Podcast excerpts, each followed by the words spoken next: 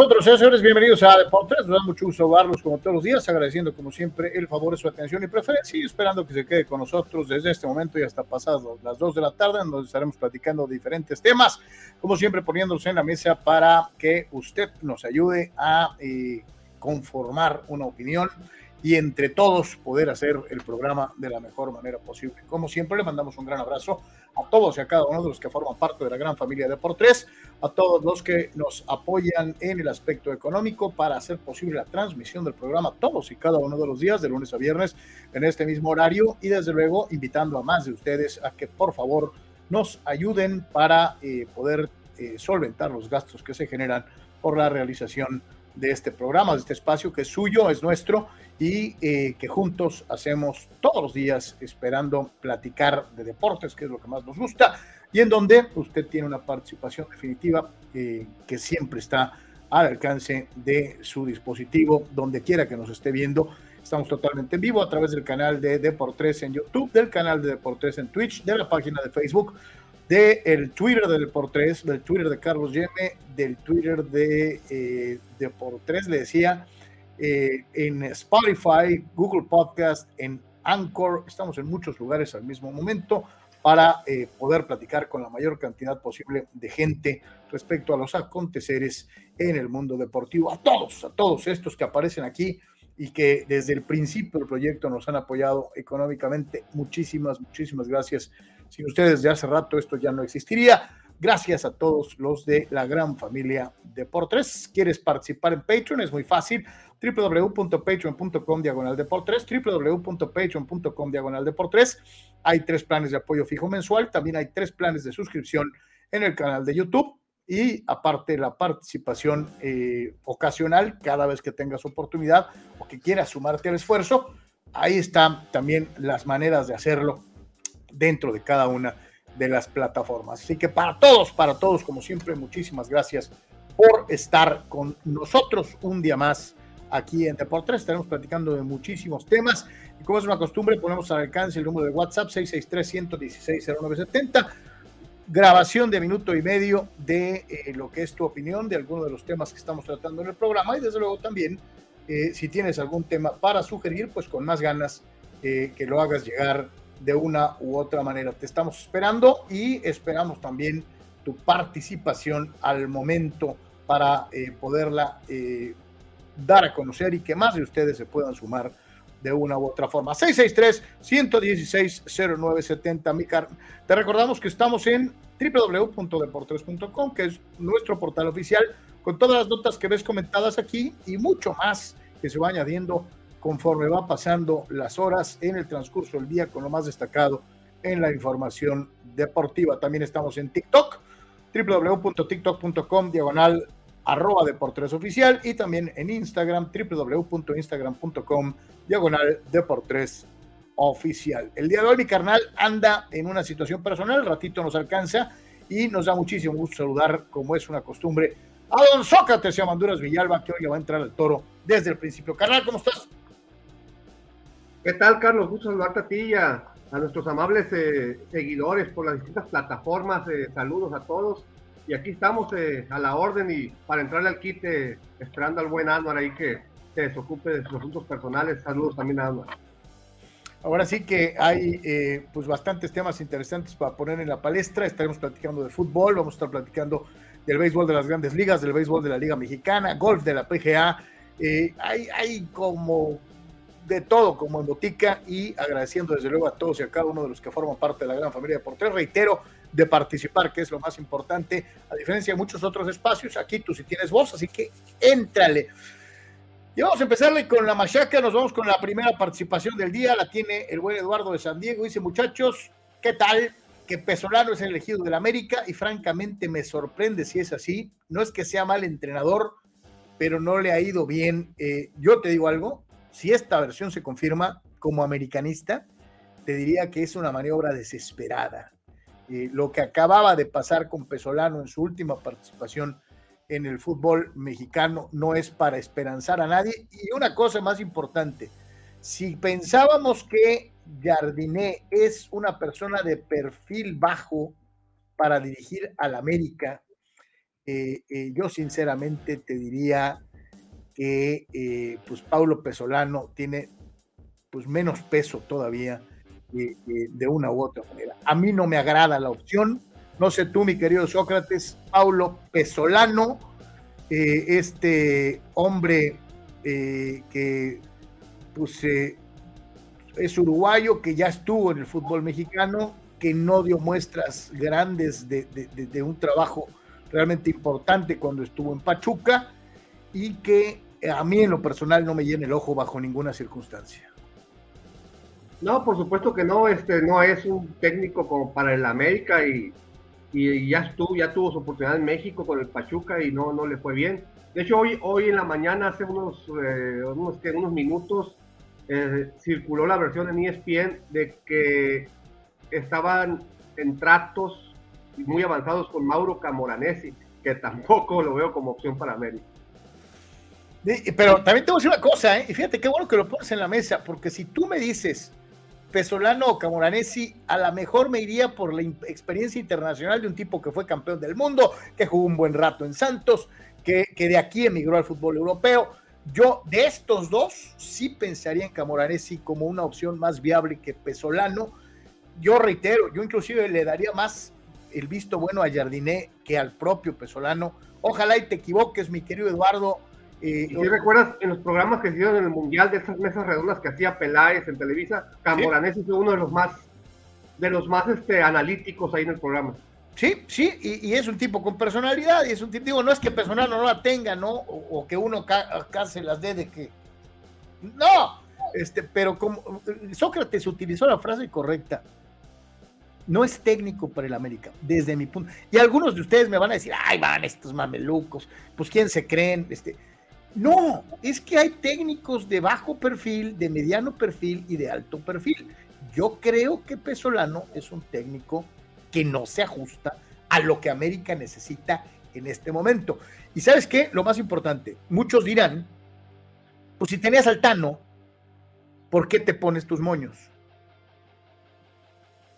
Pero el Tano venía de fuerzas de, la sub, pues, o sea, era parte, no es que se no es que se haya traído a alguien de afuera con un gran sueldo, sino que se nombró al, interino, lógico, al que traía la sub 23 y pegó, o sea, no, no fue una contratación de afuera, no se gastaron ni los millones que se gastan en este tipo de nombres y, les funcionó la jugada por tres torneos, ¿no? Pero en este caso que se trata de traer a alguien de afuera, pues yo creo que, que por lo menos tienes que cuidar el perfil. Digo, cambiando un poco de deporte, pero voy a, la idea, es lo que se está pasando a los padres con Bob Melvin. Bob Melvin no está hecho para un equipo competitivo, está para hecho para un equipo de retazos, medio hacer funcionar a, equipo de baja nómina. ¿Y qué está haciendo Bruce Bochy, por ejemplo? O sea, Bruce Bochy en este equipo de los padres yo creo que le, hubiera ido mejor que a Bob Melvin. Sí, sí, pues, eh, fíjate, y qué bueno que lo mencionas, ¿no? Porque agarra un equipo casi muerto, como los Rangers, y ahorita los tienen tumbando caña de una manera que nadie esperaba. Ayer mi carnal y yo eh, eh, nos desglosábamos esta circunstancia. Yo le decía, tú esperabas que los Rangers tuvieran 38 victorias a estas alturas de la temporada, sobre todo si lo comparas con los padres. Y como bien dices, hay técnicos para dirigir o coaches o managers, inclusive en el boxeo, eh, eh, eh, Sócrates. Cuando tú mencionabas a Angelo Dondi, sabías que podía dirigir a cualquier peleador. ¿Por qué? Porque había dirigido a Ali. Y si diriges a Ali, puedes dirigir al que te pongan. este, no es lo mismo irte con un pez gordo, tener un, un nombre, un un tipo de estas características a tener que enfocarte con, eh, eh, como bien dices, un tipo que a lo mejor sabe sacarle provecho a los jóvenes, hacerlos eh, debutar, que se consolide como jugadores de primera división, a que le, lo metas en un equipo de estrellas y pues ahí está, tienes todo, hazlo. en el caso del América, pensando como técnico es muy complicado aceptar una oferta, porque ¿por qué corriste el anterior? Porque te llevó al tercer lugar general, porque fue el equipo más goleador, porque te llegó a semifinales, por eso lo corriste. No, pues no le entro, ¿verdad? Porque está dijo que alguien se comprometa bajo terminación de contrato de dar, de dar un campeonato, porque no depende completamente del entrenador o, del director técnico. Es decir, ¿ves por qué corrió al anterior? y sí te, te queda así como que, wow, voy a, voy a México seis meses o máximo un año. Y fíjate, aquí vemos en el gráfico los otros nombres que se están manejando.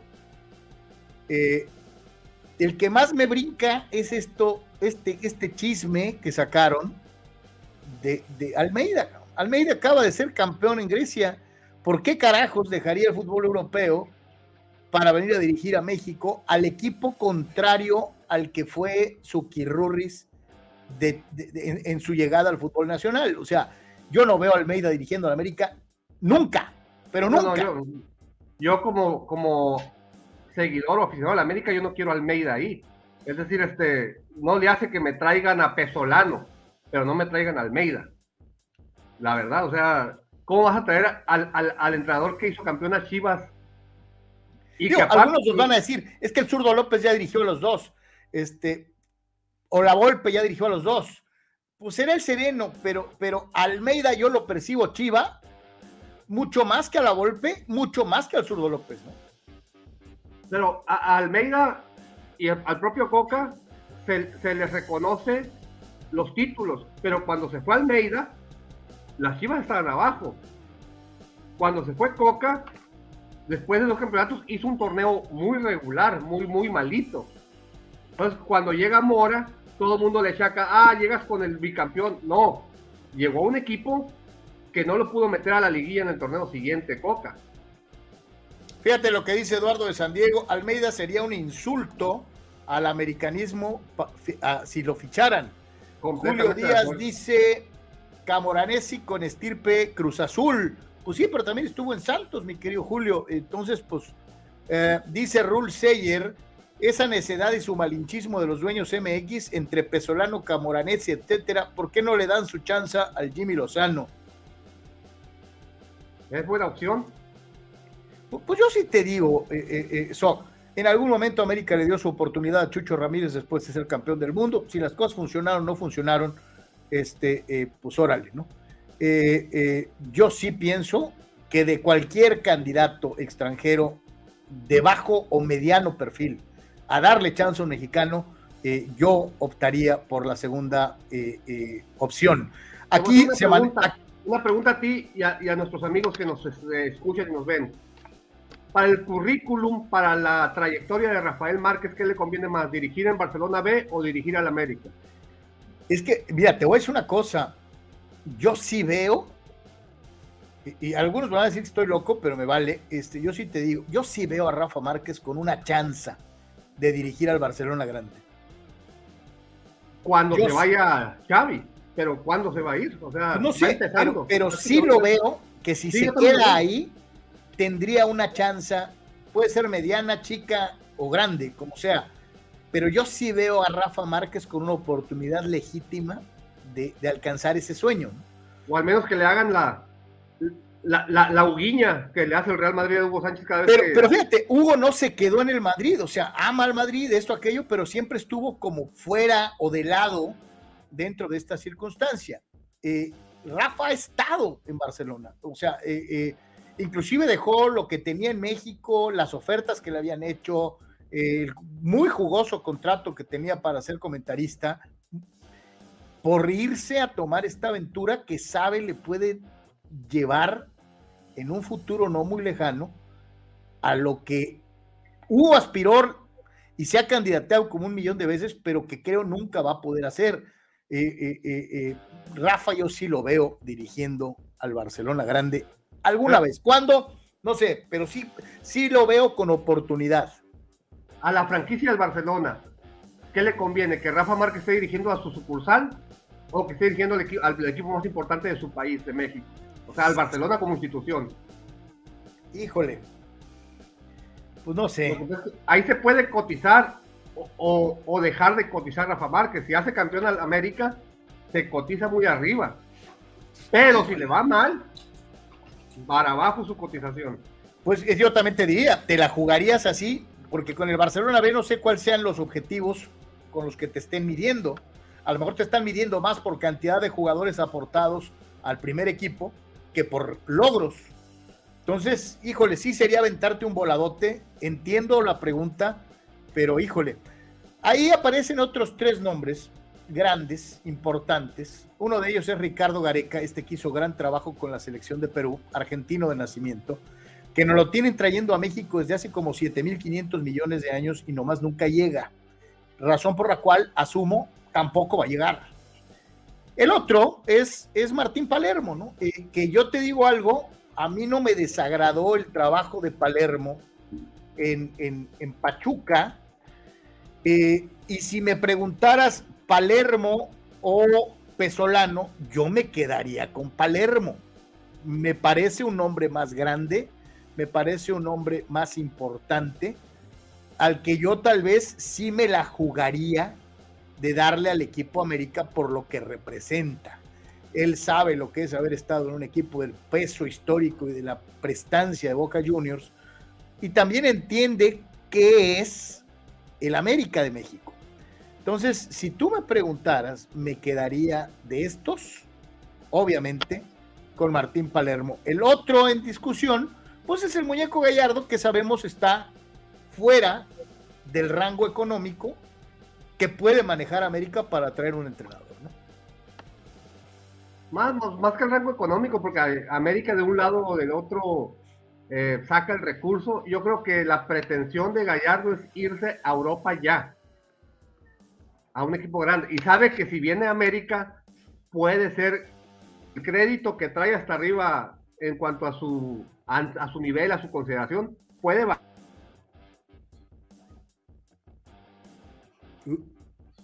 creo que Sócrates ha sido friciado.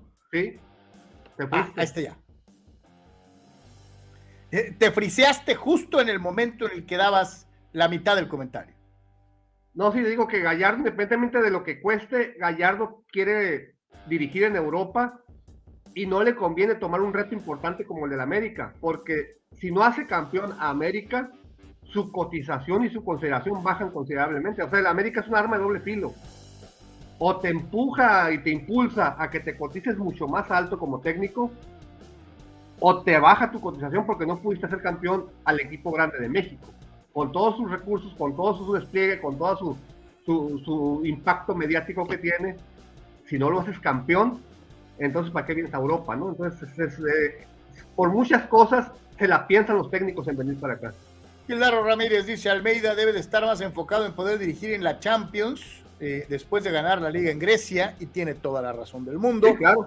¿Por qué dejarías esta oportunidad que va a currículum? Al margen de si te echan en primera ronda, ¿eh? eso no importa. Ya dirigiste Champions, o sea, eso va a currículum. Dice Eduardo de San Diego, eh, Márquez no le interesa a México por largo rato, él sabe que tiene oportunidad en Europa y no lo veo con perfil para dirigir en el América. Y dice, Palermo tiene el carácter para el América, sabe manejar estrellas y no es tan caro como el muñeco. Nomás, nomás que no le diga a Martín cómo cobrar penales con eso. Híjole, este, eh, ándale, ándale, que no los entrene para cobrar penales, eso es. una realidad de todas, todas. Eh, eh, Eduardo remata con de Jimmy Lozano. Jimmy Lozano es hecho en CU. ¿Quién sabe si sería opción? O sea, por el hecho de ser Puma, ¿no? De hecho, ¿te acuerdas hace algunos años? No, no recuerdo cuántos para no mencionar este, para no enseñar el acta de nacimiento en alguna competencia internacional, creo que en Libertadores, tomó un interinato Juan Antonio Luna y le fue muy bien. Y cuando regresó de ese interinato, ya desapareció en América, ¿eh? y es un referente histórico del América. pues acuérdate, el profe anduvo acá en Tijuana también y todo el rollo. O sea, fíjate que hay muy poca confianza, desde mi punto de vista, en aquellos exjugadores que hicieron grande al América. Otro referente que fue siempre auxiliar del maestro Reynoso, Cristóbal Ortega, su mega referente del América. A Cristóbal nunca le han dado una oportunidad. Nunca, nunca le han dado una oportunidad. Nunca, nunca. Carlos de los Cobos tuvo una larga y brillante carrera en diferentes puntos, algunas veces arriba, algunas veces abajo, pero tampoco nunca, o sea, desapareció, inclusive ya no le dieron equipos en el fútbol mexicano. En el fútbol mexicano desapareció, se tuvo que ir a Centroamérica, porque de alguna manera por alguna razón que desconocemos, le cerraron las puertas de los Cobos aquí en México. Este, pero bueno, pues, pues así las cosas. Eh, con esto eh, eh, ya está Anuar con nosotros. Sí, qué bueno que ya está para poder platicar los tres de, del campeón eh, del fútbol femenil. Carnal, saludo con gusto, ¿cómo estás? Saludos, Carlos, saludos, eh, Soc, un placer, amigos, ¿cómo están? Un, gusto. Este, de veras que se encuentra uno anécdotas en, en, las calles, acompañando a, a, mi mamá una cuestión de un trámite. no sé si les ha pasado a ustedes o a los demás muchachos, pero eh, lugar totalmente lleno, tráfico desquiciado y no falta el que se pone en doble fila.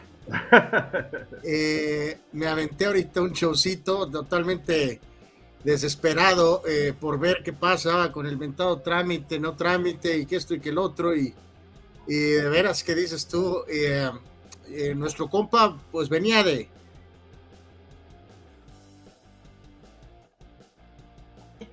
Eh,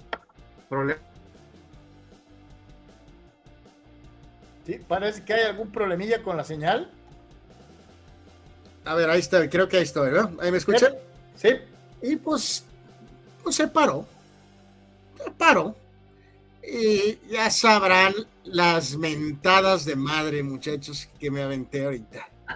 No, yo, yo estaba viendo, incrédulo. Ahí a, medio, a medio coche lo que estaba pasando. Eh, y no se movía y no se movía. Hasta que las mentadas de madre y los claxons fueron a nivel DEFCON 6, se movió finalmente el tipo. Eh, no, no, no, no, qué, qué show, qué, show. Ah, Carnal, pues esa es nuestra querida Tijuana, que muchos en, el, en, el, centro de la República pues, platican con nosotros, dicen, ah, ustedes no saben lo que es el tráfico en, el, en, la Ciudad de México, ustedes no saben lo que es el tráfico, tráfico en Guadalajara. No, lo que pasa es que nuestra querida Tijuana es más chiquita, pero tiene un, tiene un parque vehicular altísimo. digo, y es una bronca, ¿no? Porque son pocas calles para un montón de carros, esa es la realidad, ¿no? Digo, sí me saltó eso que sé que eran placas, aunque ya no sabes si es de aquí, si es de allá, o es de allá, o de más para allá. Eh, de si es el caso de allá me comporto de una forma y acá me comporto de otra forma. Eh, si ese es el caso, pues ese, ese, es un pequeño problema, ¿no? Pero bueno, pues les quería este, compartir mi aventura. Qué cosa, Dios mío. en, el trámite, en el trámite te faltó una copia. No, no, no, no. Eh, pues tío, yo estaba eh, ayudando a mi señora mamá, mi mamá, y el, el trámite fue un desastre, exacto, también, ¿no? Este, fue un día eh, que no estaba, luego que el jueves le hablaron hoy que vaya, eh, fue hoy y que no está registrada, y santo Dios, viva, viva, santo Dios, en fin. Para eso, a ver, entre, a la discusión. Ahí están los candidatos, el que más suena. No, no, no. Aquí yo creo que todo esto está detonado, Carlos, por lo de Pesolano, la verdad. O sea, este es el técnico que, que, que, que fracasó en Pachuca y acaba de ayudar a descender al Valladolid, ¿no? Entonces, que su nombre aparezca en la palestra me parece hasta ofensivo, ¿no? Entonces, yo creo que más que nada, eh, todo lo otro, pues no lo sé. Gareca acaba de renunciar. Se me hizo muy curioso que renunciara este, lo de Almeida, pues no sé, pues, está a gusto en Grecia, lo de Gallardo está fuera de alcance. Eh, creo que te alcancé a escuchar que tú considerarías a Palermo. Eh, no lo sé, Carlos Rosoc, la verdad, lo único que sí sé es que lo de Pesolano es ofensivo, ¿no? Este, o sea, no puedo creer que la América esté considerando a Pesolano. Creo que más bien sus contactos, su agente puso su nombre en la palestra. Eh, y bueno, pues aquí caen en el garlito total, ¿no? O sea, porque no puede ser que este técnico esté considerado para el América, ¿no? Sería una mentada triple de madres a lo que me acaba de pasar ahorita al observar. este, no puede ser que Santiago Baños esté considerando a Pesolano, eh, tiene que ser una mentira, tiene que ser algo de la gente que está tratando de acomodarlo en México después del fracaso en España, ¿no? O sea, en fin. Marco Verdejo dice, Carlos de los Cobos hizo buena chamba en Centroamérica. Sí, pero tiene rato, como decía Sócrates, tiene buen rato. Varios de esos técnicos están borrados del fútbol mexicano. ¿Por qué? No tengo idea. Pero muchos de esos técnicos, eh, de esa generación de técnicos, o ya están retirados, o agarraron fuerzas básicas, o tienen que chambear en el extranjero. Este, eh, eh, muchos de esa generación de técnicos, jugadores ochenteros, vueltos técnicos, ya no hay muchos trabajando. No, y además ese, ese bocho ya se pasó, amigos. O sea, ahorita tú pones a, a respeto a Cristóbal escuché su nombre ahorita, tú pones a Cristóbal Ortega ahorita y se arma una revolución en el americanismo. O sea, no puedes poner a Cristóbal Ortega de entrenador ahorita. el, tema es que, no, les no les habían dado oportunidades a los referentes históricos de la América. A Juan Antonio Luna, un interinato, a pero, pero es que ahí yo creo que pues eh, la evidencia nos dice, muchachos, ¿no? O sea, en el caso de, digo, es la verdad, ¿no? Pues a veces pasa de que hay perfiles de uno, perfiles de dos, perfiles de tres, perfiles de cuatro. El hecho de que Luna tuvo más trabajos, ya sea interinatos o breves oportunidades y que Cristóbal nunca tuvo nada, creo que queda claro que Cristóbal eh, fue percibido siempre como una especie de dos, ¿no? Como un auxiliar y pues jamás llegó la oportunidad ni pues ni llegará, ¿no? O sea, así de sencillo, el, el medio futbolístico lo tagueó con eh, ese esa etiqueta de número dos o no sé, número tres y pues se acabó, ¿no? Se acabó. Incluso adentro de la cancha cuando era jugador también, ¿eh?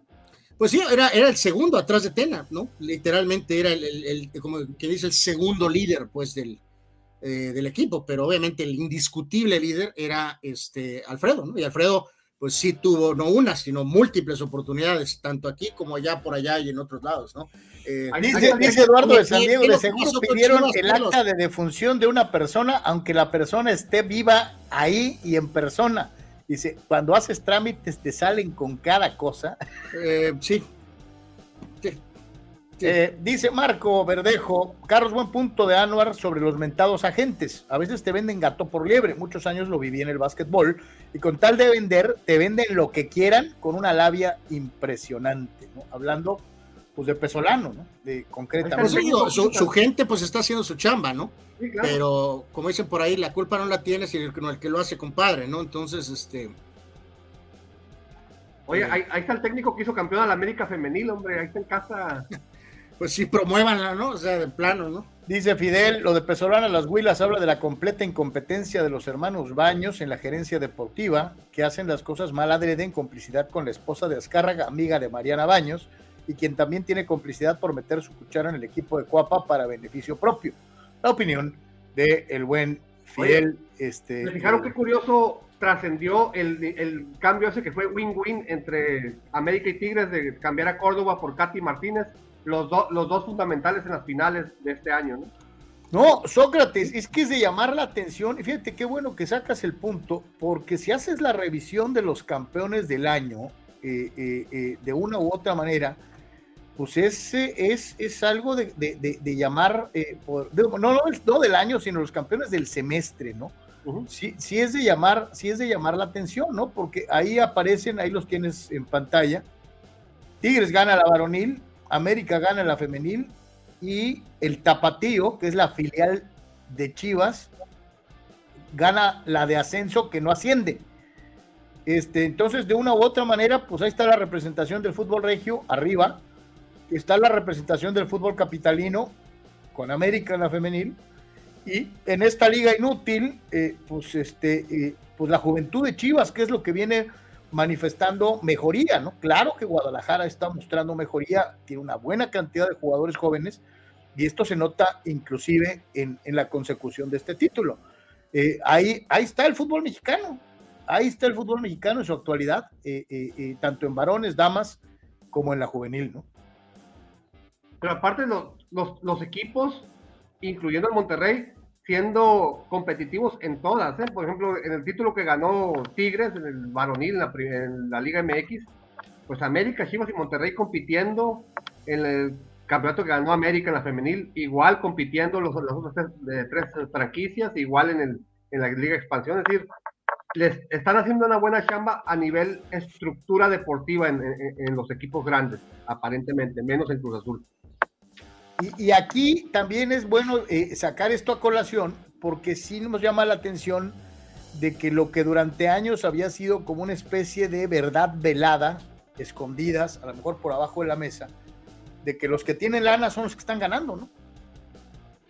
De una u otra manera. Eh, eh, los regios, el América, y mal que bien, Chivas tiene billete o supuestamente tiene billete, ¿no? Entonces, Sí, pues lo, que hemos dicho, ¿no? Tigres tiene cinco títulos, eh, Rayadas dos, Chivas dos, América llega dos y Pachuca tiene tres eh, segundos lugares, ¿no? Básicamente es donde se, se ha concentrado la, eh, pues la cuestión, ¿no? Eh, primordialmente de, de, este, de, éxito, ¿no? Atlas ha estado, vamos, sólido en general, pues Tijuana más o menos, mucho mejor que los varones, por supuesto, pero sí, sí está todo concentrado en los dos equipos regios, en Chivas América y bueno, pues probablemente Pachuca que ha tenido tres, tres finales perdidas, ¿no?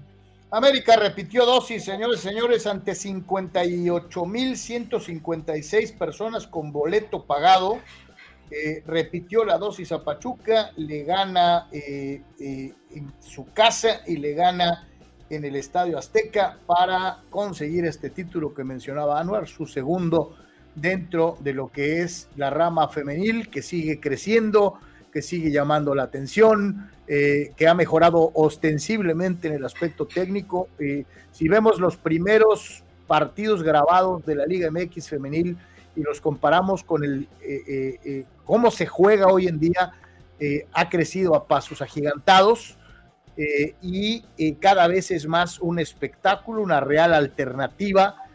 No tanto ver a muchas chicas con muchas ganas y mucho esfuerzo, sino ver a futbolistas al margen del género al que pertenezcan. Eh, al principio sí era muy notable que era un, el, fútbol femenil en México era más un deporte de ganas que de técnica. Hoy creo que hay chicas que juegan muy bien al fútbol. Eh, hay varias de las chicas extranjeras que de verdad vienen a aportar al fútbol mexicano. Y inclusive el caso de los directores técnicos foráneos, especializados en el fútbol femenil. No es lo mismo dirigir varones que dirigir damas. ¿eh? Hay que dejarlo yo, yo, aquí, eh, Carlos Soc, amigos, yo, yo la verdad eh, digo, después de también tener sus propios resultados muy complicados, este, lo que hizo la sub-20 ahorita femenil, calificando y ganando su, su, torneo de clasificación, ganando en Estados Unidos, pues estos momentos de definición de la Liga MX femenil, pero la verdad no voy a caer en el contexto de, que, de que, si esto el beneficio, y, la verdad, no, yo al menos así lo siento. Eh, eh, siempre tengo como que la duda, ¿no? De que algunos de nuestros brillantes directivos le, van a dar crán, ¿no? A la liga, ¿no? Este, entonces, eh, ahora sí que es como disfruten, porque pues no sé, no sé qué tan seguro esté esto, o a lo mejor es, yo estoy demasiado este, inseguro, ¿no? reiterar lo de la asistencia, ¿no? Que fue extraordinaria, 58 mil personas, pero eh, pues bueno, ojalá y siga la liga, ojalá y siga la liga, que mejoren las condiciones de, eh, pues en general, ¿no? Lo, que se ha hablado tanto de salarios que han ido ligeramente mejorando, sobre todo en los equipos más complicados, pero fuera de estos equipos, este, y Atlas, Cholos, los demás para abajo, Juárez tuvo un muy buen torneo. Torneo espérate, lo de Juárez es increíble. La, la, directora técnica se quedó sin chamba ayer, ¿eh? No eh, renovó. Pues sí, pues sí, este, así que pues ojalá y esto pueda seguir, ¿no? Pueda seguir y en las mejores condiciones posibles, ¿no? Más allá de, si lo ligas o no con yo, sí le veo futuro al fútbol femenil en México. No estoy seguro que para 20 equipos o 18 equipos, porque no todo el mundo maneja el mismo presupuesto, pero yo sí le veo futuro. Yo creo que Sócrates, y haciendo una paráfrasis con el boxeo, el boxeo femenil con el que empezamos a ver a las damas calzarse los guantes, es completamente diferente al que vemos hoy en día, ¿no? Sí, por supuesto, y, este, en todos los sentidos. Obviamente la calidad, eh, la, Liga Femenil ha implementado una serie de, recursos en todos los sentidos, médicos, de nutriólogos, de fisioterapeutas, de técnicos especializados, y han subido el, nivel. Y, y, de ahí viene el círculo virtuoso, ¿no? Hay más comercialización, hay más entradas en los estadios, hay más ratings en, la televisión, en las televisoras que transmiten esos partidos, entonces todo, como que todo va caminando bien, aunque todavía hay, las diferencias de los equipos grandes y los equipos chicos, pero cuando se enfrentan, por ejemplo, equipos grandes, llaman mucho la atención y los juegos son entretenidos, son muy, son muy, este, sí te ofrecen. Oye, ayer anunciaban, Soc, eh, Anuar, amigos, que Nike le entró con un patrocinio full time, ¿eh? A la femenil. Pues qué bueno,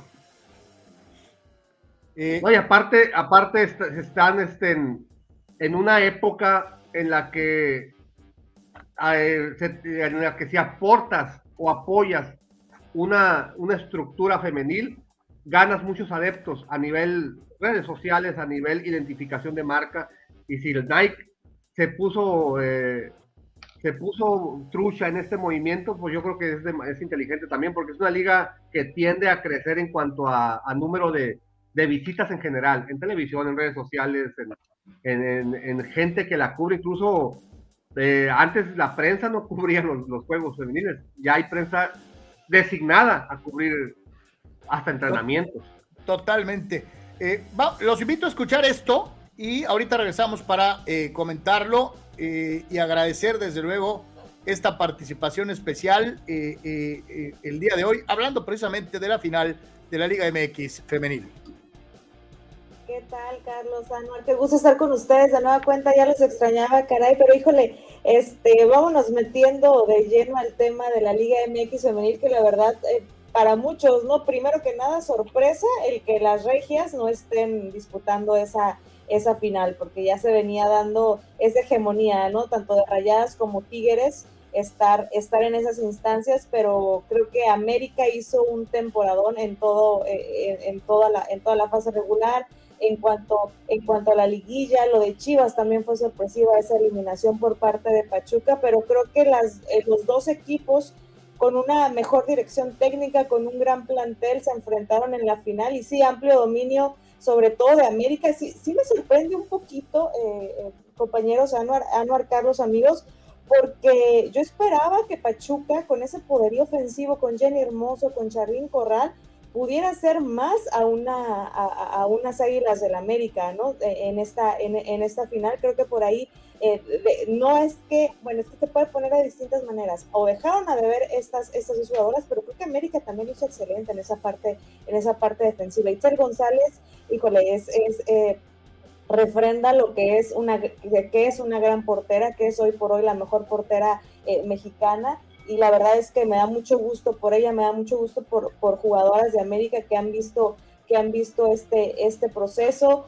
Katy Martínez, que la verdad es una, e, es una gran jugadora. En términos generales, y no me quiero yo extender tanto y, robarles el, segmento, eh, me encantó lo que vi, me encantó eh, la, parte, la parte de América, creo que es, era, era, era favorita a mi punto de vista. Sí me quedé con ganas de ver más de Charlene Corral y Jenny Hermoso en estas últimas instancias, pero creo que muy merecido el campeonato del América.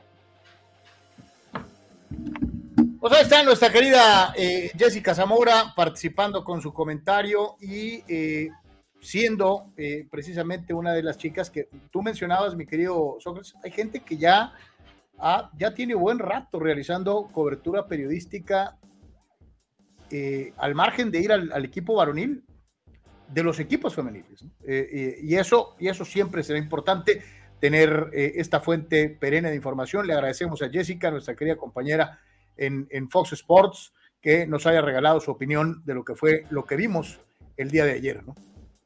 Sí, gracias a, gracias a Jessica. Y, pues sí, este eh, reitero, ¿no? Pues vamos a, vamos a ir, creo que paso a paso, ¿no? A ver, a ver qué tanto se, se puede seguir estabilizando esto, ¿no? Porque sí sigue habiendo dudas de que pues, los equipos de, de más abajo, pues sí tienen también severas limitaciones, ¿no? Entonces, Creo que esa es la principal prioridad, ¿no? Tratar de, buscar que se vaya, eh, no lo futbolístico, sino me refiero al tema de trato y, salarios, ¿no? Literalmente, ¿no? O sea, que al menos mejoren un poco más las, los equipos de abajo, ¿no? Ahora, como siempre, Jesús Pemar tiene su propia óptica respecto a lo que fue la final femenil. Y dice, Robo descarado, Pachuca, árbitro vendido hasta en las damas, normal, final de vergüenza. Yo no vi nada arbitral ni en la ida ni en la vuelta. Eh, eh, ¿Ustedes qué opinan de Pemar y su, y su apreciación de que hubo mano águila o garra águila? Que nos digan qué jugada. No, eh, yo, yo creo que aquí queda claro que, que este, digo, eh, es, eh, es el ataque porque ve, ve amarillo enfrente, ¿no? Pero este equipo con varias, vamos a decir, propuestas, América, recuerden, había sido campeón en lo que fue denominado Apertura 2018 y no había vuelto a ganar. Perdió la final del, pasado torneo contra, contra, en contra de Tigres. Entonces, tenían buen rato el equipo América Femenil tratando de volver a ser campeón. Entonces, creo que ese es un gran factor de lo que vimos este torneo y esta liguilla y en esta final. Era un equipo absolutamente este, enfocado a, volver a ser campeones. Se notaba, ¿no? Esa, eh, esa diferencia de, de, extra, ¿no? De intensidad. Y ese es el gran mérito, eh, no comprar a los árbitros, evidentemente. Dice Marco Verdejo, qué importante y qué paso histórico del fútbol femenil en México, sumamente importante que siga la liga y que siga evolucionando. Clave será transmitir juegos y tener mejores patrocinios. El de ayer fue por televisión abierta, lo cual se me hace un, un, un, un acierto. Y dice Dani Arce, ayer escuchaba una buena idea para el fútbol femenil, que no se forzara a los equipos que no quieran tener un equipo, pero que le dieran chance a otros, por decir Atlante, Tampico Madero, algunos de los de ascenso, que sí pudieran tener una representación. No, pues no, pueden pagarles en los descensos. Yo no estoy de acuerdo, ¿eh? Vamos a usar lo que más cercano tenemos que ha sido tanto problema, ¿no? Eh, el, eh, si el, el, Gallo Pack, eh, que, que, tiene resultados desastrosos en varones, muchachos, este, digo, no, el equipo femenil ligeramente se ha podido sostener, ¿no? Entonces, no, no, no, no, no, no. Si eres equipo de primera división, tienes que tener un mínimo de estándar eh, adecuado para tener tu equipo femenil. Lo más fácil es, no, es decir, no quiero y no puedo, ¿no? Ah, qué padre, ¿no? Mientras todos los demás sí tienen, pero tú no, porque no quieres o no puedes, ¿no? Terrible, no, no, no, no, no. Todos los equipos de primera división tienen que tener equipo femenil y reitero, bajo un mínimo tendrían que tener por obligación equipo varonil, equipo femenil y su, y su sistema de fuerzas básicas, ¿eh?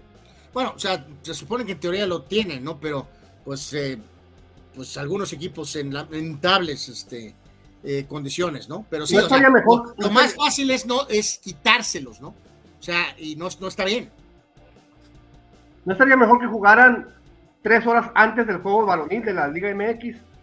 Es decir, que si juega aquí en Cholos que si Cholos recibe el Cruz Azul a las 8 de la noche, que a las 5 de la tarde juegue Cholos femenil contra Cruz Azul femenil. Pues Yo también pienso que, la calendarización debería empatarse con el, con el, con la varonil. Yo también pienso lo mismo. Pero no sé si en el mismo día, Soc, por una razón, pasarías de ser evento 1 a ser un preliminar.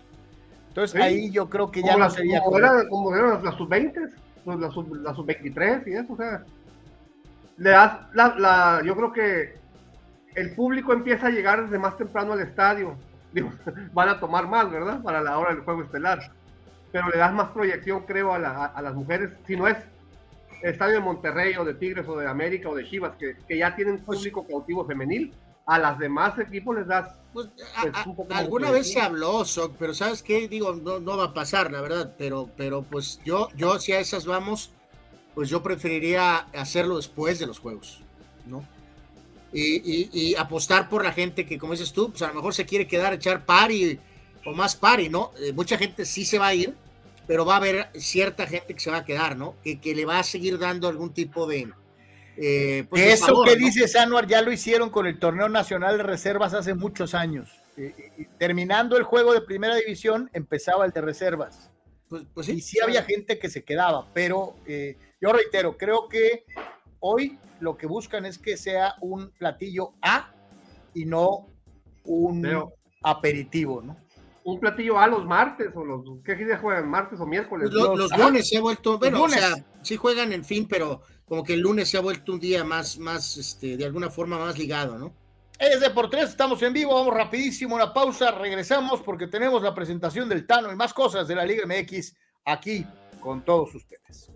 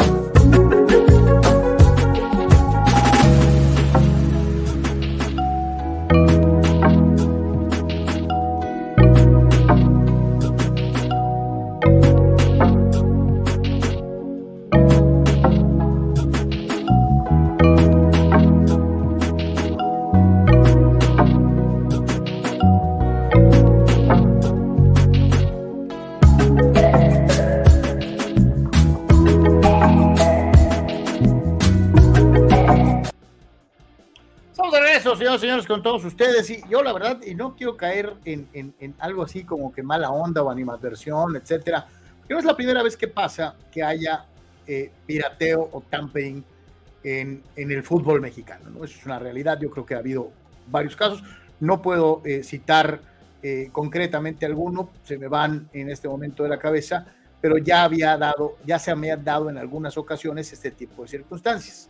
entonces, eh, el Tan Ortiz se convirtió en un tipo eh, que para la nación americanista es una especie de villano, ¿no? Eh, el, soltar al América para salir corriendo a Monterrey, supuestamente habiendo tenido negociaciones con el otro equipo cuando todavía estabas comprometido y en plena liguilla con el cuadro al que estabas dirigiendo. Entonces, se han empeñado en negarlo, dicen que no es cierto, pero muchas de las circunstancias que rodean a la contratación te hacen pensar mal, ¿no? Eh, dicen por ahí, no hagas cosas buenas que parezcan malas, y parece ser que eh, aquí eso fue lo que pasó.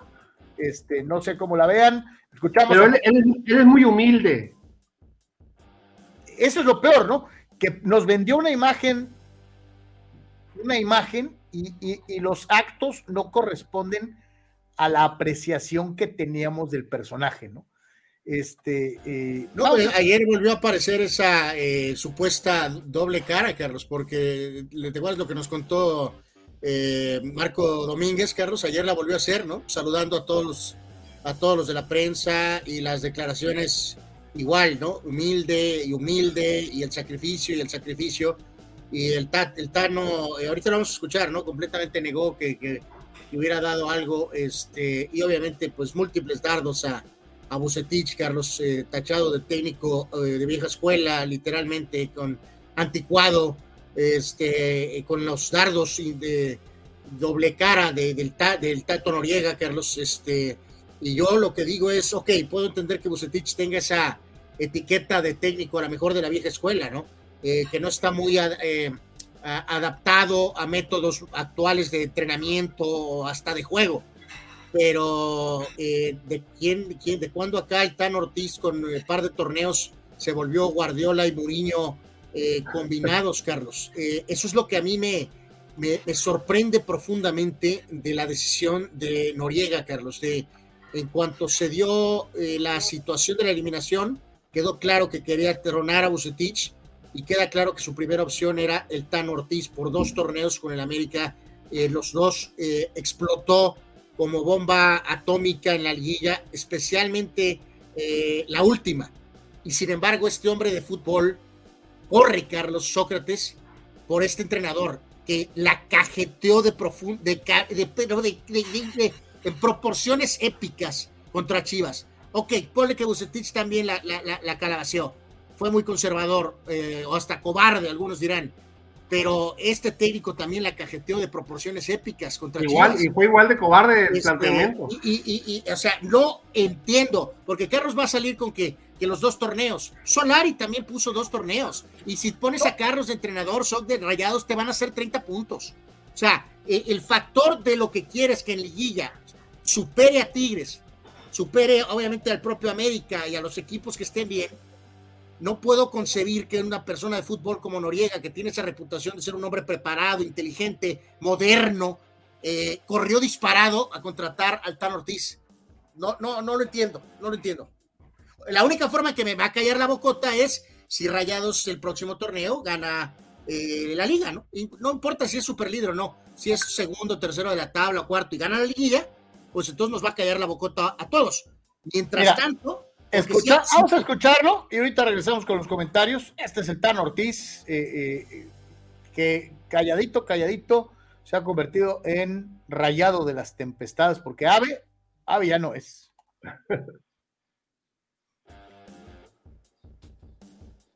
La respuesta en su momento, desde el primer día vamos a trabajar para, para que la afición se sienta identificado con, con el equipo. Queremos un equipo protagonista donde vaya a jugar. Siempre digo que las palabras están en el aire hasta que uno no vea el trabajo basado en el campo de juego, pero el trabajo va a estar, eso lo puedo garantizar. Ojalá los chicos puedan captar enseguida la, idea que tenemos como equipo ofensivo y lo podamos reflejar dentro del campo. De las personas que cuando toma una decisión la toma convencida, no es que tomo una decisión y, me pongo a pensar qué pudo haber pasado o lo que puede llegar a venir. Eh, estoy bien, estoy feliz, siempre digo lo pasado pisado, estoy preparado, estamos capacitados para afrontar un lindo desafío, una linda aventura en una institución modelo, como lo dije anteriormente, y, el resto pasa al pasado. Y, tiene, alcanzas a percibir como eso del pasado no hable. Ayer le insistieron en la conferencia de prensa varios compañeros, ¿qué onda con América? Oye, ¿qué pasó con América? oye, ahora nos estás pintando a rayados como si fuera este, un equipo de primer mundo y que vinieras de un equipo que no tiene instalaciones, que no tiene, o sea, eh, y, él, y, fue sacarle al parche a cualquier pregunta que tuviera que ver con América de una u otra manera. Eh, eh, yo creo que si hubiera salido bien de América, no se estaría preocupando por evadir el tema, ¿no? A ver, un ejercicio rápido mental.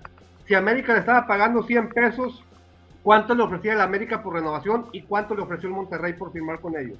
Yo creo que América le ha de haber ofrecido 200 y de, probablemente no de muy malos, de, muy buenos modos, y Monterrey le está sobrepagando dándole mil.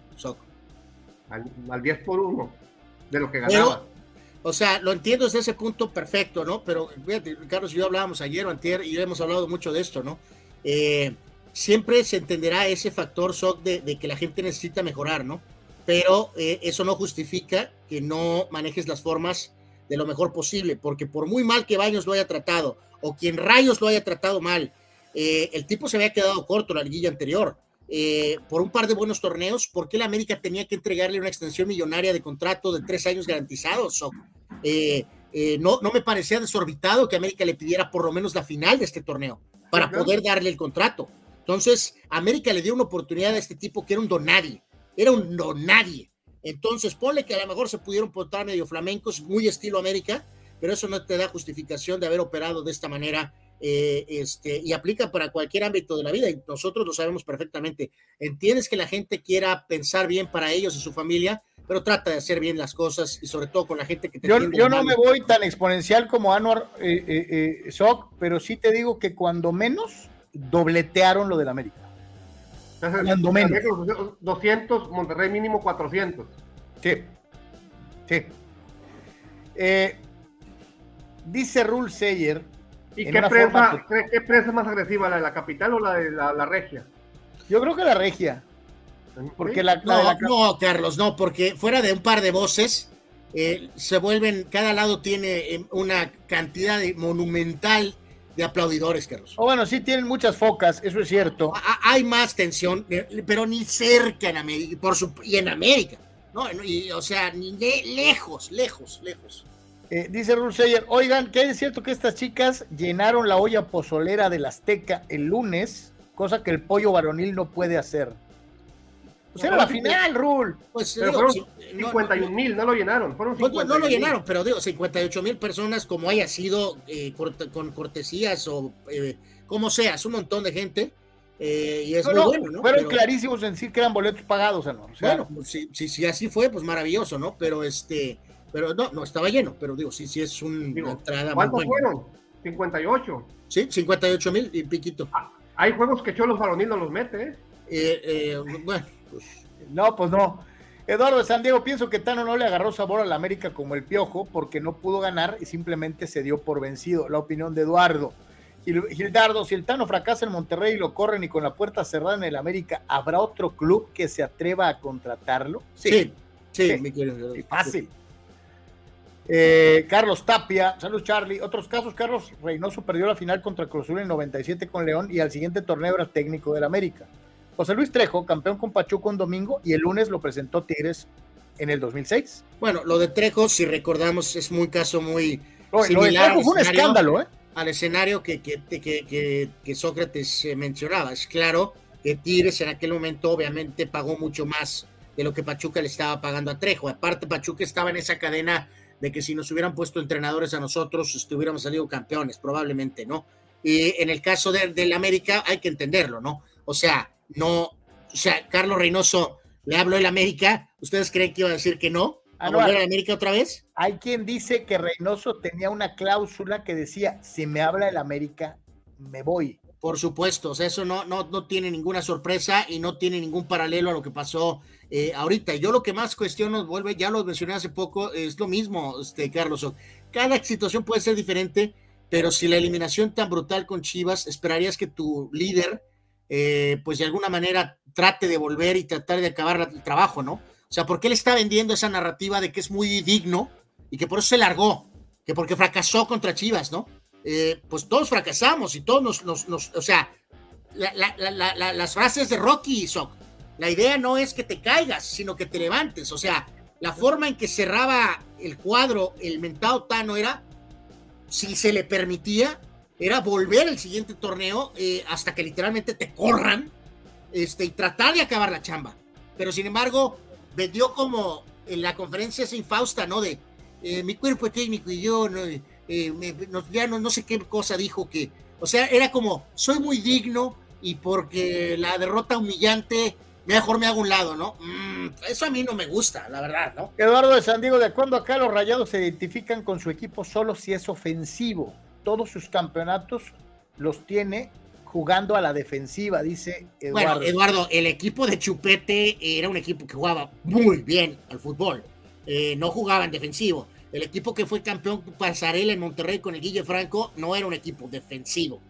Este. Incluso un, campeonato con el propio. Este, ¿Quién era? Que, que, que de Nigris se destapó y, eran muy, muy, muy alegres con de Nigris a la, en la delantera. Sí, sí, pues es, el, de Alonso, ¿no?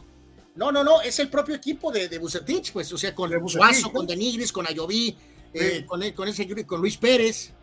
Dani Pérez Vega, me queda claro que el Tano rápidamente se ganó el boleto vitalicio para la lista de técnicos odiados por Anor junto con Ambris, Rafita y el Vasco. Eh, no, está, está más, o sea, el pobre Rafita ni siquiera existe. Ese está en la columna de indiferente. Ahora, al revés, si el Tano se corona en Monterrey y le va bien, a dos o tres años regresaría a la América, ¿tiene las puertas abiertas o ya no? Yo creo que no. Yo quiero pensar que es no.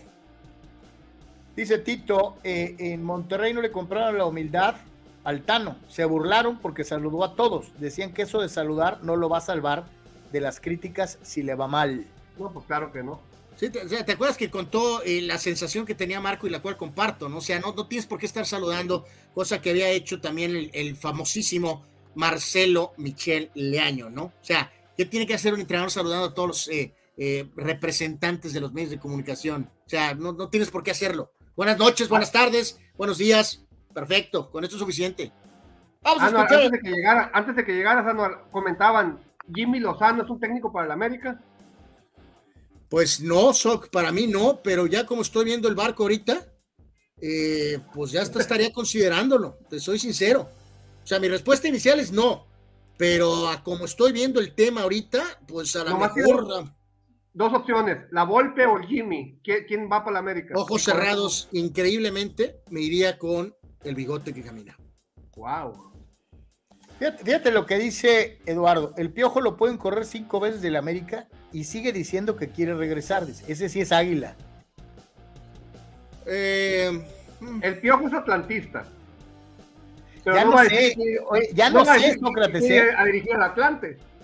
Pues, o sea, digo, yo creo que en el corazoncito tiene feelings por el Atlante, pero sabe que pues el lugar, el lugar, pues es, pues el lugar es América, ¿no?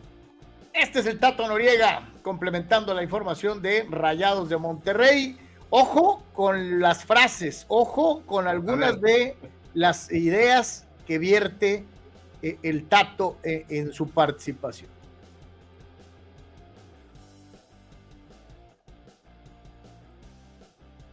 con la posibilidad de comenzar una nueva etapa en el club, un proyecto que se caracterice por ser comandado por gente con mucha energía, con un cuerpo técnico multidisciplinario al que ya irán eh, conociendo y viendo su capacidad y su profesionalismo Eh, les repito que estamos muy contentos porque creemos que su perfil, el de Fer, por supuesto, y el de todos sus acompañantes, encaja muy bien en lo que buscamos, en lo que pretendemos como institución.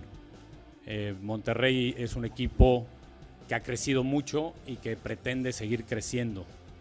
Y para crecer hay que estar eh, preparado para asumir retos, hay que buscar estar a la vanguardia y consideramos que ellos lo están y que su personalidad, junto con su capacidad, junto con su experiencia eh, recientemente vivida en otro club importante del mismo circuito en el que competimos, nos va a ayudar a llegar a cumplir objetivos. Hemos hablado con Fer de, que esta institución, insisto, pretende eh, seguir creciendo y para crecer en un equipo de fútbol, para crecer en un equipo de fútbol eh, hay que ganar, y así lo hemos hablado, y, va a ser la primera intención. Para ganar hay que jugar bien, ¿no? Y jugando bien, además, eh, se puede gustar. Y eso es lo que vamos a, intentar. Eh, y por eso están ellos aquí, insisto, encabezados por, por Fernando. Yo, eh, digo, yo no sé por qué hay tanto terror de decirle al pan pan y al vino vino. ¿Por qué no se habla del América? ¿Por qué no dicen del América? ¿Por qué no mencionan al América? Que no se le vaya a caer la boca al Tato Noriega, ¿no? Ya quisiera estar en el América, ¿no? Eh, habló de eh, tener energía, de palabra fancy, multidisciplinario, un cuerpo técnico multidisciplinario, no sé qué cosa dijo. un club, un cuerpo técnico preparado a la vanguardia y gustar todos estos fueron dardos en contra de eh, Bucetich, que viste de charros a los dos. Yo no soy muy fan de Bucetich, pero los viste de charros a los dos juntos, que ha ganado múltiples títulos con múltiples equipos. Entonces. Oye, y, en, y en múltiples eh, eh, circunstancias, ¿no? Desde equipos pudientes hasta equipos modestos que hizo campeones, ¿no? ganando Liga de Ascenso, ganando Liga Primera División. Pero con todo eso, no lo llames al América, por favor. Fíjate que lo mencionaron, pero se acabó la velita, pero así, ¿eh? Por el hecho de no caer en este escenario de permuta de técnicos, ¿no? Yo te mando al mío y tú me mandas al tuyo, ¿no? Pues eh, algunos compañeros pusieron ahí en, redes, muchachos, eh, que hace un rato supuestamente entró Emilio Azcárraga a las instalaciones del Club América. Eh, a ver si esto detona algún tipo de noticia eh, pues más tarde o, mañana, ¿no? A ver si ya se decide finalmente quién va a ser el, entrenador de América, ¿no? Y de Monterrey, pues cuando ganen el título, este, pues hablamos, ¿no? O que contrate la América Bucetich y que luego haga, la permuta con Cholo. Eh, bueno, ahí ya no sé si de lo último, fíjate, yo, yo no, no sé, eso que este, sonará a lo mejor un poquito fantasioso, pero pues ¿por qué no? A lo mejor sondear un poco a Bucetich si tendría la motivación, ¿no? Eh, al menos considerarlo, platicar con él tantito, ¿por qué no? ¿no? A lo mejor está motivado de la forma en que lo corrió eh, por la puerta de atrás el Tato Noriega, ¿no? El que por ahí dice que está listo y está disponible es el Chepo de la Torre. ¿Eh? No, no, pues sí, el Chepo me imagino. que... había mencionado a Chepo, pero a mí no me gusta, a mí. Pero yo sé que por el factor Chiva no sería una decisión popular a mí, yo no creas, no, no, no tengo tanto problema con Chepo de la Torre. O sea, sé que sería una decisión sumamente criticada, pero yo particularmente no me desagraría. Cada día que pase es un, es un día en el que la decisión se va a tomar con más emergencia. Ata, Carrasco dice ahora, Ata le va a Monterrey, dice ahora lo que Tato, Noriega hizo de correr al bus y de Nigres no me pareció correcto. Vamos a ver si el tiempo y los resultados le dan la razón. Eh, dice Fernando Ramírez, eh, saludos mi gente, creo que Pesolano es la mejor opción. Y querido eh, Fer. Yo creo que Fer le va a las chivas, ¿no? Yo creo que Fer le va a las chivas, yo creo, ¿no? pregunta, dice Eduardo San Diego, yo le hubiera preguntado al Tato en ese momento qué le vio al Tano que no tenía Bucetich para continuar con él. Ata dice, yo creo que Rayados está haciendo de tener a los jugadores más caros, al técnico del momento, las mejores instalaciones, es lo mismo que América hacía en el pasado, pero como es de Monterrey ya no les gusta. Ata, es que no, ahí no, no nos malentiendas. Eh, no se trata de que porque sea de Monterrey, podría ser de Veracruz o de Yucatán. O sea, no es por la ciudad, es por la forma de hacer las cosas. Y si América en algún momento, yo te voy a decir una cosa, a América obviamente se le criticaba durante muchos años por ser el equipo pudiente, el que se podía dar los lujos porque tenía el dinero. Pero yo no me acuerdo de tampering. Este, eh, y aquí el problema es que hay una acusación velada de tampering, o sea, eso de, de, de hablar con alguien cuando tiene todavía una liga con otro. Eso es lo que no está bien, se hace el América, sea las Chivas, se hace el Puebla, se hace el Querétaro, eso no se vale, ¿no? Este, sí, que, va de nuevo eso, Carlos, de que porque alguien por ahí dice, eh, ¿cómo sabían que iba a pasar, no? Pues es que de eso se trata precisamente. Si había algún tipo de rencilla entre Noriega y Bucetich, que parece que la hay, y desde la época de futbolista, eh, eh, eso es lo que haces en el tampering, que mandas a ciertas gentes a sondear a este técnico y lo que básicamente dices es, en caso de que Monterrey, de que Bucetich petardee, estarías dispuesto a considerar tomar Monterrey. Eso es de lo que se está tratando esta especie de, de, eh, pues, de especie de, acusación, por decirlo de alguna manera, ¿no? O sea... Pues ahí está, dice Jerry García, eh, Arnold Carlos, ¿para qué batallan? Ahí está el profe Cruz. Hijos, pobre profe Cruz, no me gusta ni para la sub-20, mi querido este, amigo. Eduardo de San Diego dijo el Tato ganador. El Tano no es ganador todavía. Oye, ¿hay algún, algún, otro técnico que haya dicho en Cholos, yo no sé qué hacer para contratarlo y que sea campeón? Uf, eh, híjoles. Bueno, si Boldi dijo en Cholos que ya no sabía qué hacer. Bueno, por, eso, por eso lo dice. Ah, eh, pues, ¿hay, algún, hay, algún, otro que lo haya dicho para contratarlo rápido? No, no lo dijeron, Sok, eh, pero con su carita eh, daban a entenderlo. Pero sí, no, no, no dieron el paso de decirlo, ¿no?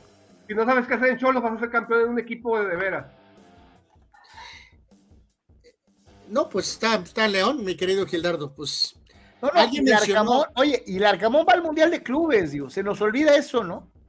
Sí, o sea, a lo que Gildardo dice aquí ayer, alguien nos preguntaba lo mismo, Carlos, eso, amigos, de que Emilio Escárraga se involucrara, agarrara el teléfono y que hablara con Jesús Martínez y que sondeara la posibilidad de llevarse a uno de los técnicos de él, o sea, ya sea Almada o a Arcamón. Yo creo que lo del Arcamón pues queda descartado por el tema del Mundial de Clubes, pero que si hubiera sido prudente que el propio dueño del equipo se hablara literalmente con el otro dueño para pedir permiso si es que estarían considerando a Almada. Eh, eh, parece que no se ha hecho nada ni siquiera semejante así, algo así, pero la, idea era eso, de que si se tendría que haber considerado el por qué no tratar de pedir permiso y hablar con, con Almada, por ejemplo.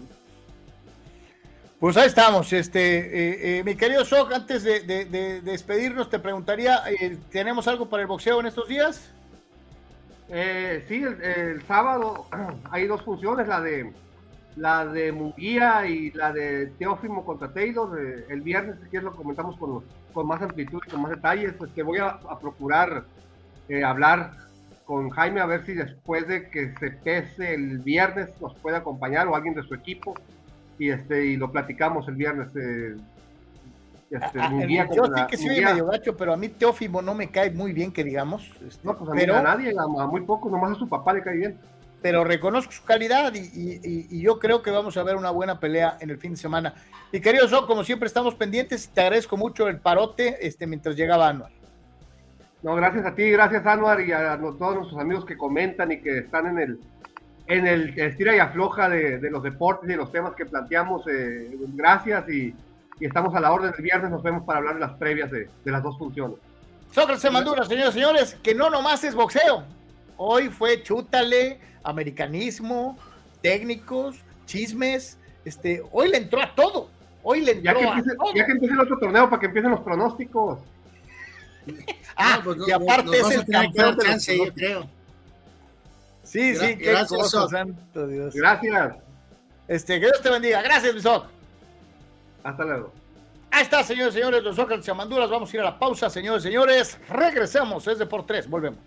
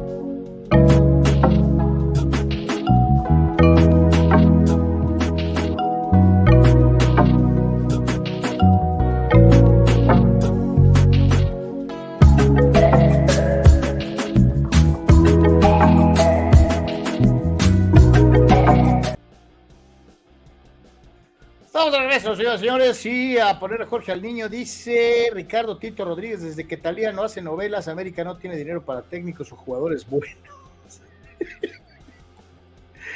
Fernando Ramírez, el hombre rudo, dice, mirar llorar en su despedida a Ibrahimovic, la neta sí pegó, dice, aunque me caiga gordo. Sí, sí, fue un momento muy emotivo. Eh, un tipo que siempre se las ha dado de mosquetero, de, de, tough guy, y, sí, se le rodaron las de cocodrilo a, Ibra.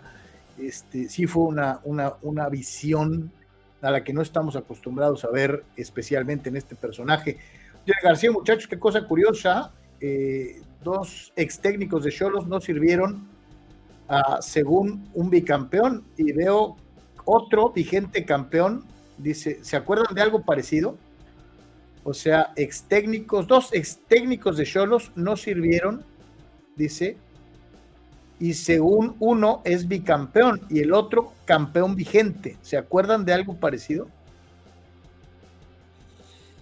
Eh, a ver, vamos a tener que echarle una buena pensada, mi querido Jerry. Aquí sí, sí, sí está interesante lo que, lo que planteas, ¿no? Este, eh, pero pues sí, o sea, eh, lo que Coca que estuvo aquí en Tijuana y después fue hizo historia con, con Atlas y luego resulta que Siboldi que sale completamente de aquí diciendo que no, sabe qué hacer. Y el Chacho Caudel le fue de maravilla cuando se fue también. Pues sí. Eh, fíjate lo que dice Eduardo, Sócrates para técnico del América. que nos pues, lleve de auxiliares. Sí, estaría bien para, para así este, irnos, irnos de auxiliares, ¿no? Eh, Abraham Mesa se fue el galán número uno de Piqué, larga vida es Lata. Antes que Clara Chía. Pues hay que dar en la infamia esa foto, ¿no? Sabrá Dios qué pasó ahí, ¿no? Sabrá Dios. Dice Eduardo Santiago, a ver si no nos llevamos la sorpresa de que corran a baños, o sea, hablando de la visita de Azcárraga al nido, ¿no? Este, eh, vamos a ver, vamos a ver. Canal, dicen por ahí que eh, ante los embates, eh, la mejor manera de fortalecerte es unirte contra tu, con tu competencia o tratar de encontrar las alianzas que te permitan salir al paso de los retos que te pone el, el tiempo, ¿no? Y en este caso, la PGA, eh, pues asume que solito y con la competencia vigente hoy en día en el mundo del golf profesional, pues las cosas no iban a ser eh, eh, como en algún momento llegaron a, manifestarse en tiempos anteriores, dominando este deporte, y ahora pues a buscar con quién hacer alianzas, ¿no? pues te digo, pasó en su momento, Carlos, con el tema del automovilismo, ¿no? cuando lo que era Indy y Kart se separaron y no benefició absolutamente a nadie.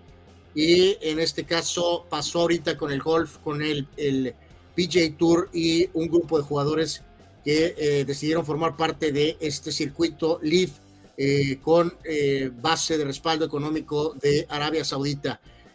Había cuestiones que habían pegado durísimo al nivel deportivo y que también en el nivel económico estaban también golpeando muy fuerte y que además podría ser peor con cuestiones legales. Entonces se pusieron de acuerdo y finalmente han decidido eh, pues juntarse, Carlos.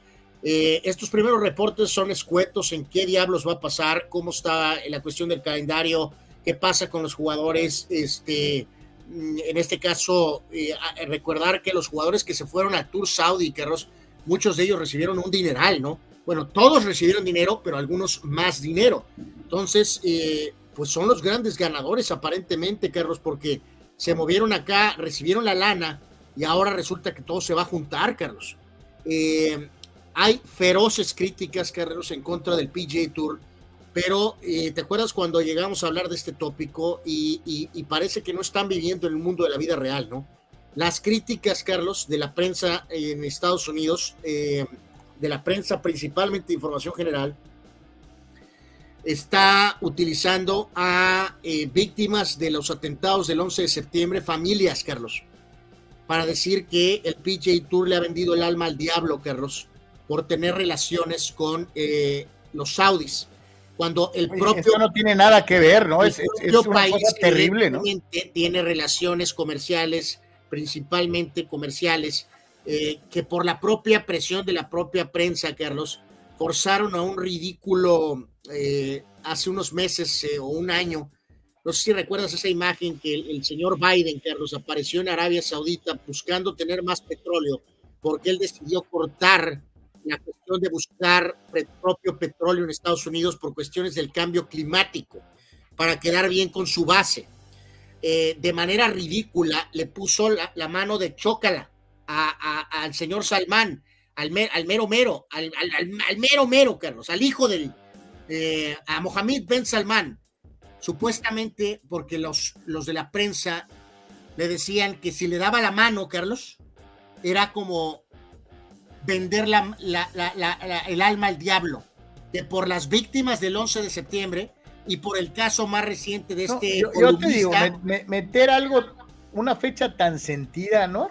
Es una irresponsabilidad. O sea, eh, eh, eh, ese es el pequeño detalle, Carlos, que el país no ha coartado no ha cortado relaciones con Arabia Saudita, que porque los eh, terroristas de los 11 de septiembre tenían descendencia y fondos saudis, Carlos. Pero el caso que más pega reciente es el de un columnista que eh, colaboraba con el Washington Post, que efectivamente fue asesinado brutalmente, Carlos. Eh, todo indica a órdenes específicas de esta persona, que es Mohamed bin Salman, que es el, el mero mero, pues, de Arabia Saudita, ¿no? Eh, eh, eh, digo, hay mucha gente con dinero ahí, pero él es el mero mero, Carlos. Si bien puedes condenar que esto es evidentemente lamentable, terrible, pero el decir, Carlos, que, que el PGA Tour no toma esta decisión porque era ponerte literalmente a Sansón con las patadas, Carlos. Que porque el 11 de septiembre con, con la cuestión de fondos y ahora que por el caso de Jamal Khashoggi, eh, con todo respeto, Carlos, me parece ridículo. No tiene nada que ver una cosa contra otra. Esta es una cuestión de business, Carlos. De business, es así de sencillo. No, no, yo te digo, implicar situaciones de corte político a mí se me hace irresponsable. Creo que no tiene nada que ver una cosa con la otra. Eh, pero bueno, dice, pobre de los, de golfistas, dice Dani Pérez Vega, como Rory Ram, que defendieron la muerte a la PGA y rechazaron contratos millonarios del Tour Saudi, y ahora ya no les van a dar lo mismo. Sí, por lo del ventado bono, ¿no? Habla de Rory McIlroy y de John Ram. O sea, a lo mejor con esta sociedad las bolsas van a subir, pero el famoso bono por irte a live, Carlos, pues los, los, los, este, los otros jugadores resultó que valió la pena. Oye, y el que sale ganando indirectamente en todo, pues es el tiburón, ¿eh? Pues sí, o sea, no creo que ni remotamente va a ser nombrado comisionado del PGA, Carlos, pero pues eh, él, como ejecutor de, esta iniciativa saudí, pues eh, vaya que llegó y alebrestó el avispero de una manera brutal y ahora este producto conjunto pues debe de representar mayoría, mejorías económicas para la mayoría de los jugadores de golf, Carlos. Vamos al mundo del eh, hockey sobre hielo. No solamente la NBA está en su etapa final, también la NHL tiene lo suyo. Hay un nicho de aficionados que siguen a este emocionante deporte y eh, pues también están en su etapa definitoria. Sí, eh, unos playoffs marcados por un equipo de Boston que había puesto marcas de temporada regular y se fue a las primeras de cambio, Carlos. yo creo que aquí lo, que más vale la pena compartir de esta historia es eh, el factor de esta franquicia de, Vegas, Carlos, amigos, que tiene poco tiempo y está a dos triunfos literalmente de ganar la Copa Stanley, ¿no? Eh, y yo creo que eso es lo que más estamos destacando aquí de la situación, Carlos, de que por tanto tiempo Vegas estuvo marginado. Lo hemos dicho hasta el cansancio, ¿no? Le ganaron ayer otra vez a Florida, 7 a 2 y están 2-0 adelante en la gran final los eh, Vegas Golden Knights en contra de las Panteras de Florida, pero de solamente tener boxeo, Carlos, de tener a la Universidad de Nevada en Las Vegas, y ahora resulta que tienes a los Raiders, tienes esa arena multiusos, tienes evidentemente el tema de béisbol que parece que también es inminente, tienes el hockey y pues ese ridículo argumento de no puede haber nada en Vegas porque hay apuestas pues ha quedado sepultado. Ahora resulta que eso ya no existe, ¿no? Eso ya no resulta que están muy cerca de tener a un equipo que va a ganar eh, la Copa Stanley. Ellos ya habían llegado relativamente eh, prácticamente al momento de existir. Perdieron la final del 2018 ante Washington, cuatro juegos a uno, y ahora están de regreso eh, un par de años después y están muy cerca de, coronarse. Ya veremos, estando cero adelante, la serie va a ir a, Florida, pero en este sentido, yo creo que aquí ese es el ángulo más interesante de esta historia, que en un tiempo muy, muy corto relativamente, Vegas está eh, por conquistar la Copa. Bueno, hermano, yo te digo algo. Llegaron los Raiders y en dos años les hicieron un estadio de State of the Art. Este, eh, eh, estos hombres ya están a punto de tener un título. Y no te extrañe que en, un, en seis meses tengamos equipo de grandes ligas ahí. O sea, Las Vegas quiere todo y eso es una realidad. Eduardo San Diego dice, oigan, yo ya tenía desde hace un tiempo, yo ahí tenía desde hace un tiempo, ya hay PGA Tour, que no es PGA Tour, o sea, ya no son los únicos, pues así hemos estado los últimos dos años y piquito con esto del, Tour Saudi, mi querido Eduardo, y se los hemos venido reportando periódicamente, ¿no? Eh, eh, llegaron los árabes con millones eh, de dólares pirateándose jugadores, haciendo torneos a la par de los de la PGA y pusieron a temblar a, la, Asociación de Golfistas Profesionales de los Estados Unidos que controla el, el golf profesional a nivel mundial al grado tal de que tienen que llegar a lo que estamos platicando con ustedes, ¿no? O sea, de, buscar pues, cómo, eh, eh, eh, evitar esta división porque la llevaban de perder por la cuestión económica, Lalo. Entonces, este, sí, ya tenía rato el golf batallando de una u otra manera y Eduardo le añade también Las Vegas ya tiene Fórmula 1, pues sí, Las Vegas tiene todo Sí, buen punto, de, por supuesto, a recordar. todo. Eh, varias de las obras importantes de Broadway, que antes eran casi prácticamente exclusivas de Nueva York, se presentan en Las Vegas por temporadas. Este, ellos están teniendo todo, todo, lo que es la lana, ¿no? Y reiteramos, pues este proyecto tiene cinco o seis años, pues seis años y tienen dos apariciones en final y o sea, una de estas están cerca de ganarlo en muy poco tiempo, así que habrá que ver dónde está la NBA parada en esta, Carlos, si eventualmente se pierde, eh, como dicen por ahí, agarrar un pedazo del pastel, ¿no? De alguna forma. lo que pasa es que todavía tienen miedo de los, de los Tarkanian y de, y de, y de los tipos que amanecían en, bueno, bueno, pero las pues escuelas. claro que con todo lo que hemos dicho que ya llegó y que llega y que viene, pues creo que es historia, ¿no? Fíjate lo que dice Fidel Ortiz, Gustavo Chavo Díaz para técnico del América, según Fernando Ramírez, el Chavo Díaz, este que dirigió a León, eh, uruguayo, 48% de rendimiento, sería una mentada de madre, mi querido Fidel Ortiz. Este, no sé cuáles sean las fuentes de Fernando Ramírez, pero si así fuera, sería una cosa lamentable, verdaderamente, ¿no? Este, eh, eh, así que bueno, pues ahí está. Vámonos precisamente dentro de lo que es este bloque a algo de automovilismo, ¿no? Este, este video, Anuar, desde dentro de uno de los vehículos, ¿no? Sí, eh, yo creo que aquí este video está este, interesante, Carlos. Eh, es el carro que está al lado derecho, que el número 8 en negro, es el carro de Kyle Busch, que es uno de los grandes pilotos de NASCAR en la actualidad, de hecho en la historia. Este, eh, eh, y eh, a bordo del famoso Pace Car está su esposa y su hijo. y ellos son los que están grabando eso. Pero yo creo que a mí lo que me saltó ahí mucho es, te da un poquito ese ángulo raro, Carlos, muy cercano a la barandilla, ¿no? Te da una idea muy clara de la velocidad de los autos, ¿no? no le ponemos el audio porque luego por ahí es donde te salen con, con que te quieren dar guerra con el video pero este, pues está curioso, te digo, entonces es la señora, la esposa del, piloto 8, y ahí cuando se, se, mueven, y ahí vean cómo, cómo da el salto el auto, eh, la velocidad, ¿no? Cuando reanudan, ahí te da una perspectiva un poquito de, de, esa cuestión, ¿no? Ahí el acelerón es, es clarísimo y, y, se ve el, el tipo de, velocidad que tienen estos autos, ¿no? Sí, sí, totalmente. Este, eh, digo, ¿qué es lo que se ve desde el safety car o el carro guía? El pace car o safety car, correcto.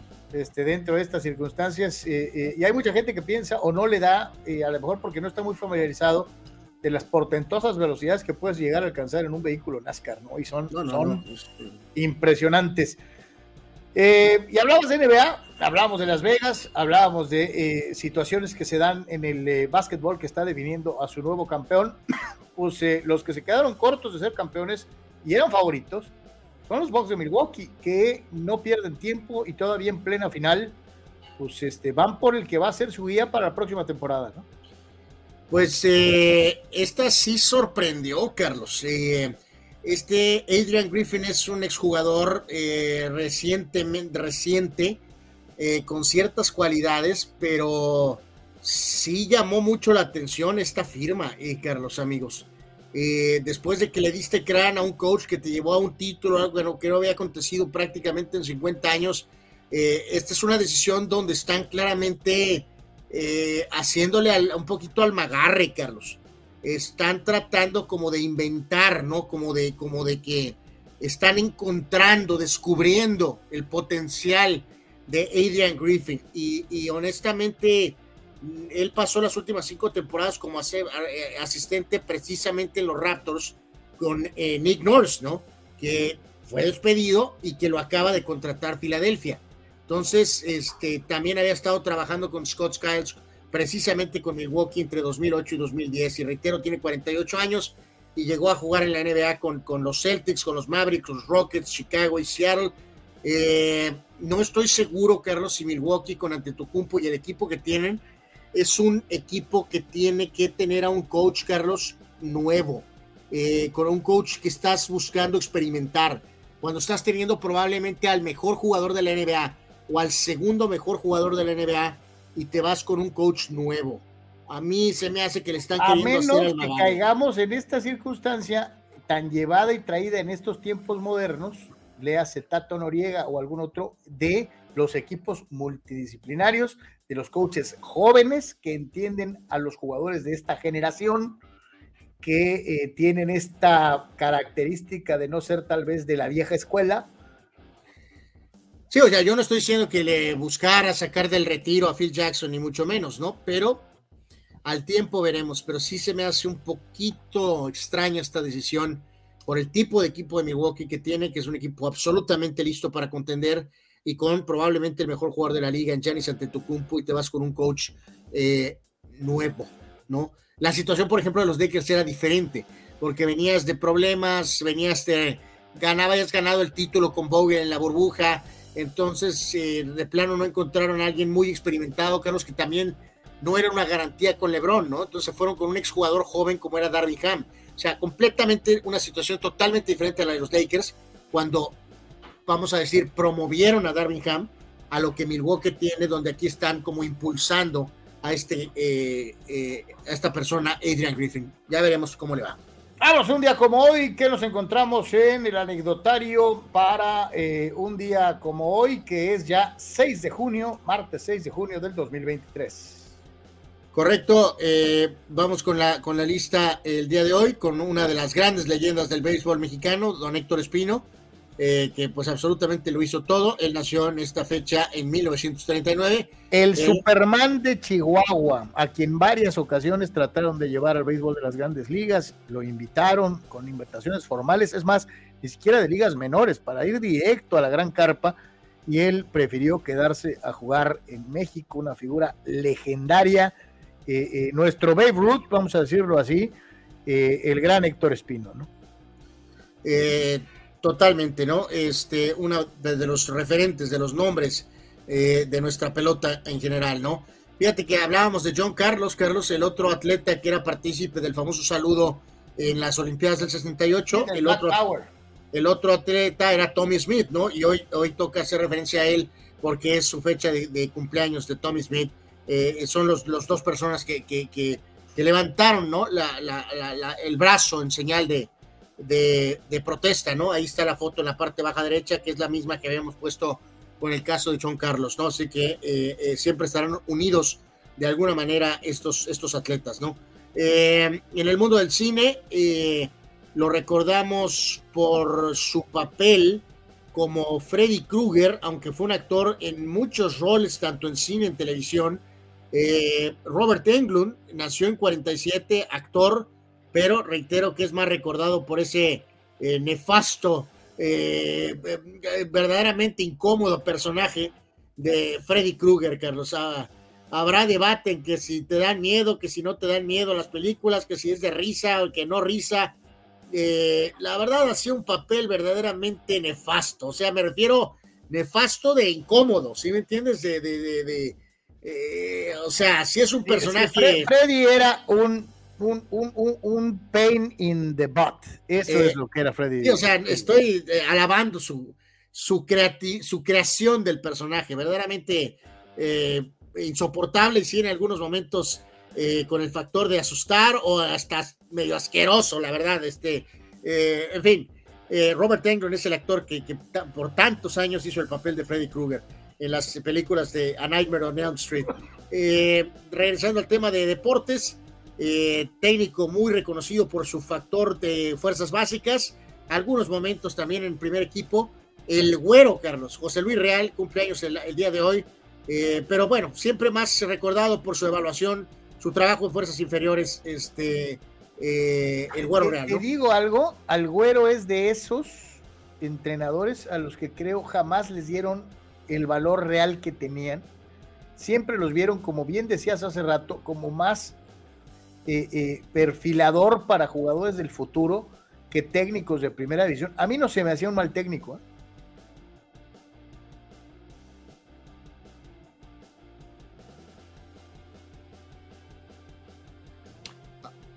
Ahí estoy, ahí estoy, ¿no, Carlos? Ahí me escuchas.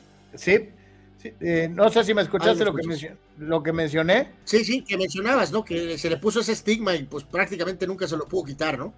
para mí era un buen técnico de primera división, lástima que no le dieron más oportunidades.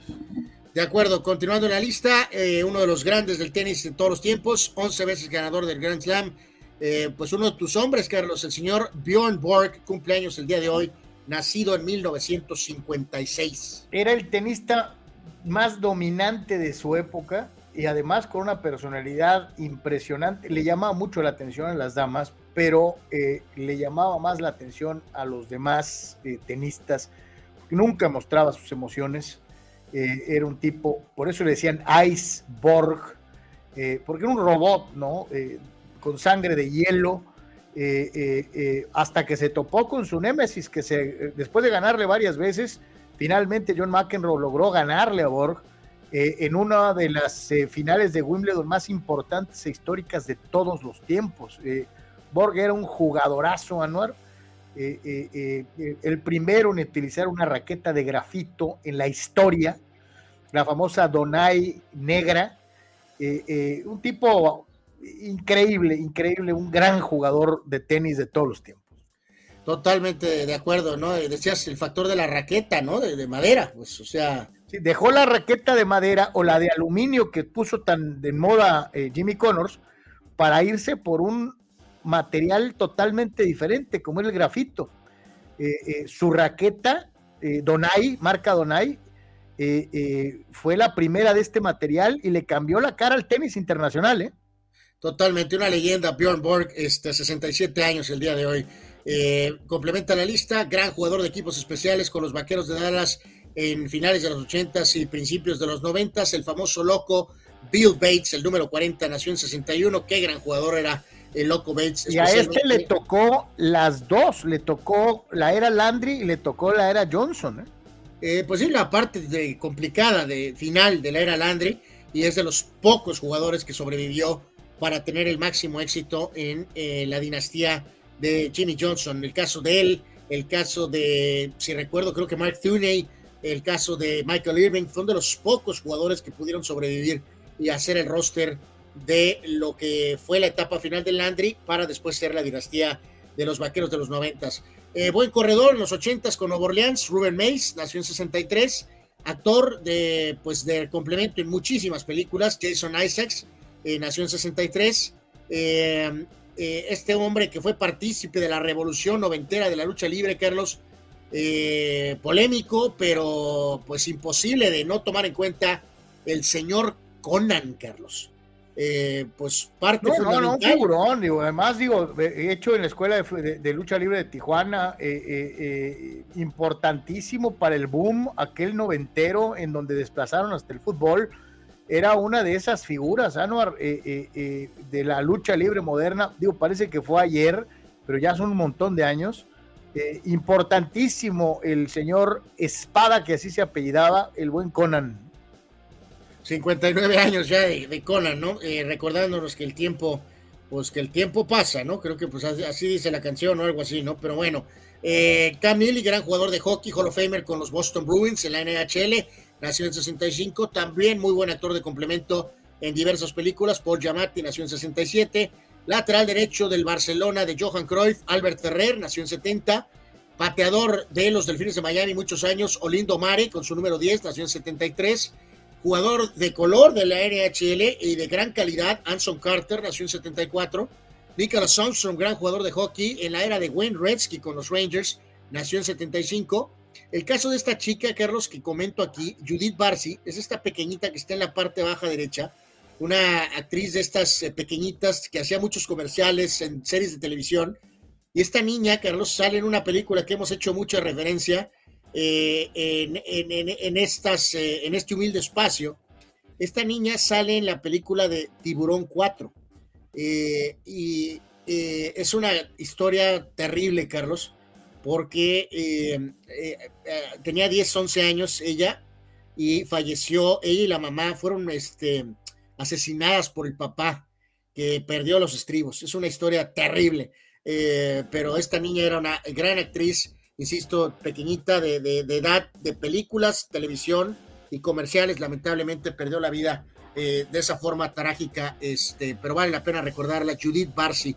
Eh, y, y, aquí le hacemos mención de este caso pues tan específico, ¿no? pelotero campeón con Washington, Anthony Rendón, nació en esta fecha, pero en 90 y en los últimos años ha fracasado estrepitosamente con los Angels, siendo un petardazo. De Andre Hopkins, excelente receptor con los Tejanos, con Arizona, lo acaban de dejar en libertad. Vamos a ver dónde va a jugar de Andre Hopkins la próxima temporada en la NFL. Y hombre con conexión en los padres, con los Mets, pitcher zurdo, no muy bueno, pero aquí lo recordamos por la conexión con San Diego, Don Lucchesi. Joy Lucchesi, Carlos. Eh, pues no la gran cosa, pero pues bueno, pues aquí le deseamos feliz cumpleaños. Anuar, ¿tú te acuerdas de cada fulano? Eh, bueno, Carlos, hay que ser correcto con todo mundo y, desearles buenos deseos a todos. Increíble. Así seas un contenedor y un petardo, ¿no? Verdaderamente, pero bueno, dice eh, Fidel Ortiz, Héctor Espino era un conformista mediocre en su mentalidad como deportista, por eso no se fue a las grandes ligas. Era el Carlos Vela del béisbol. No, ¿qué pasó, Fidel? Eh, un ataque Ah, Era una forma de ver las cosas distinta por la época, ¿no? Y don un ataque feroz, Fidel, a una de las figuras de nuestro país en el tema deportivo. Tu ataque es oh. brutal en contra de Héctor Espino. Dice Eduardo de Sandiego y la cancioncita, ¿no? One, two, three, Freddy's coming for you. Este, eh, eh, sí, la verdad que sí, sí, personaje incómodo. Y quien diga que no, miente. Dice Víctor, ¿no? El Loco, Bat, el Loco Bates sí que era un jugador polainesco, como dicen ustedes, sí, sí, ese además pegaba machín, o sea, todavía traía el envión de los 70s y los 80s en el fútbol soft eh, eh, eh, de la siguiente era. Este, el Loco sí se la rifaba y era entrón y era... o sea, todavía a principios de los 90 se mantuvo esa cuestión de, del tema físico, Carlos, pero las semillitas o el plantar el virus Vamos a decir que ahí, ¿no? empezó, empezó un poco en esa época, ¿no? Dice Omar Stradamus, Conan y Rey Misterio Señor han tenido de los mejores diseños de máscaras de todos los tiempos. Mencionaba Carlos Tapia, Conan metió 50 mil personas a la Plaza México en su lucha contra don Carmelo Reyes, el famoso Cien Caras. Otro, ¿te acuerdas? Eh, Carmelo era el villanazo de la época, este, eh, eh, sí. Oye, y hay que decirlo, lo de Conan, Carlos, que si bien hace referencia al tema de la máscara, pero pues vamos a decir que a él, al contrario, ¿no? Ya cuando mostró su, su rostro. Su rostro, en realidad, creo que hasta... un día como hoy, pero hace 45 años, México perdía 6-0 contra Alemania en su peor derrota del Mundial. Bueno, yo creo que e, este dato del gran Raúl Ibarra, Carlos, pues eh, no, no detona tanto en mí porque yo era un pequeñín de un par de años, pero este, sí detona, me dio mucho coraje. Eh, pero sí detona en otra personaje que está aquí en esta pantalla, o sea, esta, esta persona que está aquí. Eh, Carlos es en donde se da la famosa anécdota de los porteros, ¿no? De Pilar y de Pedro Soto. Sí, pero para recordarlo, o sea, tienes recuerdos claros de ese momento. Y Desde luego, y, y, es más, me acuerdo hasta con quién lo vi, nuestro buen amigo, el psicólogo Leonardo Gómez, eh, la vimos en su casa, la madriza que le pegaron a la selección mexicana, y estábamos, que poníamos huevo de coraje, ¿no? O sea, eh, nos sentíamos humillados, vejados, violados, o sea, fue una cosa asquerosa. Y después ya se hizo famosa la famosa anécdota esa de que, de que pues Pilar sale en el primer tiempo perdiendo 3-0 este, y lo están atendiendo en la enfermería. llega Pedro al final del partido y le dice, Pilar, Pilar, ¿cómo estás? Bien. ¿Y tú, Pedro? Bien. ¿Cómo quedamos? Y le dice Pedro, empatamos. 3-3, sí, 3 a ti y 3 a mí, cabrón. O sea, este, así fue eh, eh, de una u otra manera. Dice Abraham Mesa, se nota que Fidel sabe mucho de la Liga de Belice, mucho menos que de Héctor Espino, ¿no? Sí, fue un ataque feroz de Fidel en contra de, de, de, Espino. Dice Víctor Bayo Rumeni que nos hizo pomada en ese juego del 78. Sí, nos hicieron calabaza, la verdad. O sea, fue una y, recordar la famosa historia. El equipo joven que venía eh, joven, joven, joven, joven por el fracaso del 74 y este, las cuentas, ¿no? ¿Cómo eran las cuentas? Perdemos con Alemania, bueno, no 6-0. Eh, Empatamos con Polonia y le ganamos a Túnez, ¿no? Ajá. Terminamos últimos. Nos cargó el payaso de forma vergonzosa. Eh, dice Eduardo que a Freddy Krueger pues, lo hicieron decaer cuando lo empezaron a combinar, ¿no? Con otros villanos de terror, ¿no? Eso de Freddy y, Jason. Mira, tengo, tengo que admitir que sí, a diferencia de las primeras entregas, Carlos, ya cuando hicieron Freddy contra Jason, ya, ya no es una cuestión de terror ni de miedo, es una cuestión cómica. Y de hecho, está bastante divertida Freddy contra Jason, sinceramente se los digo. Terrible, pero bueno. Fíjate lo que dice eh, Abraham Mesa, ¿no? Jacob lastimado de Grum, fuera de la temporada por lesión. Qué nuevas, ¿no? Bueno, lo echaron a la lista de 60, Abraham. Esto ya es nuevo, lo, echaron toda la temporada, porque yo lo que entendía es que sí iba a haber una cuestión de, retorno. Eh, eh, como sea, la inversión, Carlos. Ahora, hay que decirlo, los, los Rangers al firmar a Bochi, Carlos y a de Grum, generaron cierta credibilidad y ya lo decíamos, están casi 20 juegos arriba de 500, ¿eh? La mayoría de ellos sin de Grum. Entonces, al menos sirvió para el espíritu público, ¿no? De firmar a de Grum, yo creo. Un día como hoy, eventos, eh, sucesos y decesos, y un día que le cambió la historia al mundo, ¿no? Que es la realidad, ¿no? Absolutamente, Carlos. Hacemos eh, mención específica del 6 de junio del 44. Mira, eh, lo de Abraham, ¿no? Acaban de hacer oficial lo de The Groom, ¿no? Ah, ok, correcto, Abraham. Este, ahorita aquí lo voy a rechecar, entonces, si ese es el caso. Pues Dice Víctor, le van a hacer Tommy John a The Groom. No, no, pues entonces se combina pues el desastre final y total, ¿no? Un dineral, a lo mejor sirvió para levantar la moral y el espíritu, pero pues sí es un desastre consumado, eh, si está fuera ya todo el año de alguna manera. Bueno. Eh, pues es 6 de junio, Carlos, de 1944, y es uno de los días más icónicos de la Segunda Guerra Mundial, que es eh, el desembarco de los aliados en Normandía. Y 79 eh, años de esto, Carlos, y... Ay, Dios mío, yo no sé si algunos de estos amigos, Carlos, si supieran dónde andamos ahorita en general en el mundo con algunas cuestiones muy, muy raras, a lo mejor dirían, ¿saben qué? Pues ahí nos vemos, no tiene caso que me sacrifique por pues a dónde vamos, ¿no?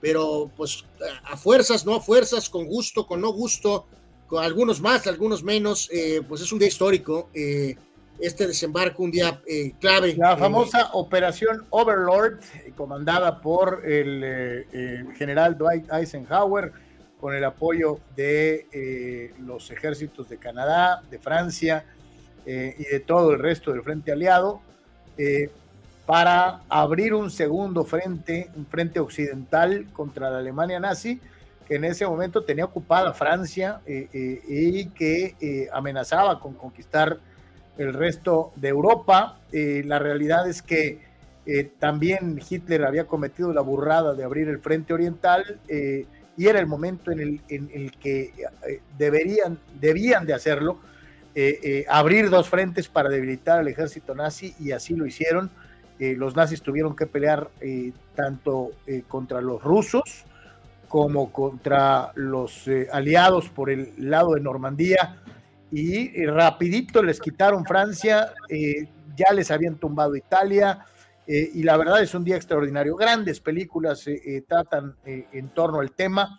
desde luego una de las más recientes, la de Salvando al Soldado Ryan, pero no hay que dejar de lado The Longest Day de 1962, Operación Overlord de 1975, por citar solamente algunas, y series de televisión maravillosas, como es el caso de eh, eh, lo que es eh, precisamente Band of Brothers, que habla de el Escuadrón 101 aerotransportado, las famosas águilas que gritan, de donde emana precisamente la historia de Band of Brothers.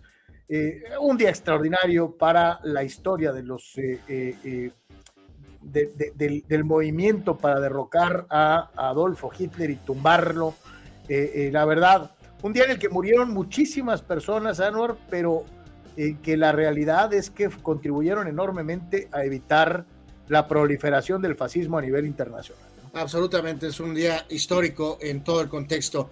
Eh, el 6 eh, de junio del 44. En otras eh, oh, cuestiones de este día, precisamente, en un orden distinto, ¿se acuerdan de este jugador Rachel Caldwell, receptor que estuvo con los Chargers de San Diego y también con Patriotas. Él lamentablemente falleció hace tres años en esta fecha de 6 de junio. En cuanto a otros eventos en esta fecha, pero en 1965, un contraste radical, eh, los Rolling Stones que nos presentaban, entre otras eh, eh, opciones, la famosa canción esta de I Can't Get No Satisfaction, 1965, y pues técnicamente los Stones pues, todavía andan, ¿no? Sí, andan de gira todavía, falleció Charlie Watts, pero ahí andan todavía echando guamazos. Satisfaction es probablemente una de las canciones con un intro más reconocido de todos los tiempos. Eh, eh, es, y, se le ocurrió a Keith Richards estando dormido, eh, despertó, agarró la guitarra, grabó el pedacito que, había escuchado dormido, se volvió a acostar y al otro día le habló a Mick Jagger y compusieron la canción. Satisfaction es un himno del rock de todos los tiempos. Absolutamente. En el tema deportivo de regreso, final NBA del 76, Boston consumaba su victoria ante Phoenix, cuatro juegos a dos. Mucho del tenis en Roland Garros. Eh, Wilander ganaba eh, su primer Grand Slam en 82, venciendo a Guillermo Vilas de Argentina. Eh, Wilander sueco, por supuesto. En 87, Steffi Graf, de 17 años, le ganaba la primera sembrada a Martina Navratilova, lo que representaba el primer Major de Steffi Graf a los 17 años. En 92, Mónica Celes le ganaba a Steffi Graf eh, para llevarse Roland Garros en las damas. En 99, Andre Agassi ganaba a Roland Garros, su primero y único triunfo en la famosa arcilla, derrotando a Andrei Medvedev. Y en este caso, también en esta fecha, pero del 2002, la primera entrega de la serie de películas de Matt Damon de eh, Jason Bourne, de Bourne Identity. Las primeras tres son sólidas, la cuarta fue un desastre pero las tres primeras, sobre todo las dos primeras, son muy buenas películas de Matt Damon de la serie Born. En esta fecha, en 2011, draft de Major League Baseball, Carlos, primera selección de draft del 2011. Garrett Cole, Carlos. Él era la primera selección de UCLA. Obviamente se ha convertido en un gran pitcher con Houston y con los propios Yankees. Y en 2015, ahora que parece que se vuelve a alejar el Mesías del fútbol del Barcelona, Carlos, última Champions del Barcelona, ganada hace ocho años con el tridente Messi, Suárez y Neymar, derrotando 3 a 1 a la Juventus. Este es el momento más importante de ese tridente, ganando la Champions League hace ya ocho años.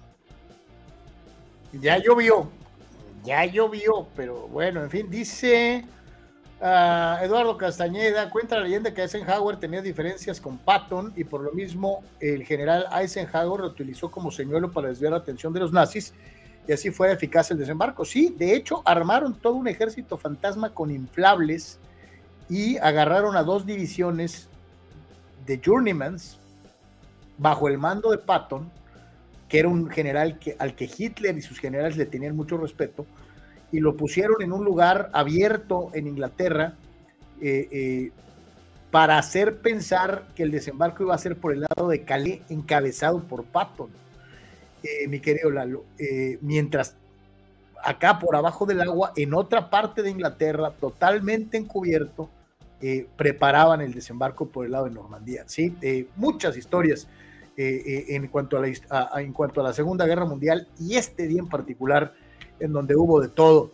Dice el buen eh, Abraham Mesa, conozco un señor que vive en Caléxico, que tiene 98 años y que aún vive y fue de los que desembarcaron en Normandía. Señala, mucho tuvo que ver Dunkerque y el megapetardo error de Hitler con el triunfo en Normandía. Sí, sí, si él y sus generales hubieran aplastado a la fuerza expedicionaria inglesa en Dunkerque, eh, tal vez no habría existido desembarco en Normandía, ¿no? porque hubieran dejado encuerada Inglaterra sin eh, tropas de tierra. Eh, si Hitler se hubiera avivado y hubiera hecho matazón ese día en Dunkerque, no darles chance de que escaparan, a lo mejor la historia hubiera sido otra completamente. Oye, pues esa es otra de las anécdotas de específico de ese día, ¿no, Carlos? Que cuando se estaba desarrollando el desembarco, pues el, eh, el Führer estaba dormido. Estaba dormido. Y le quitó, en lugar de, de, poner a, a, a Rommel al mando de la defensa en tierra, solamente lo puso a supervisar ciertos puntos para poner obstáculos y trampas y minas y no le dio el mando total porque había cierto resquemor por la popularidad que tenía Rommel entre el ejército regular.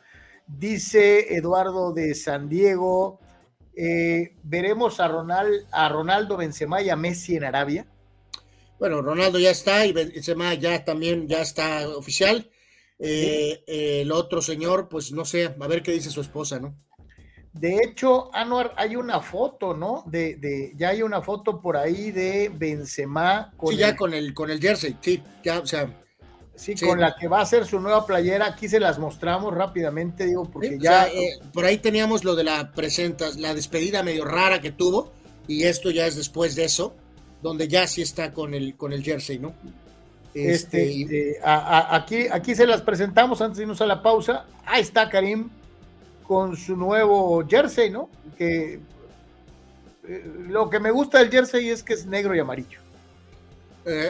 Bueno, pues sí, sí, sí. Eh, pues es el movimiento correcto, Carlos.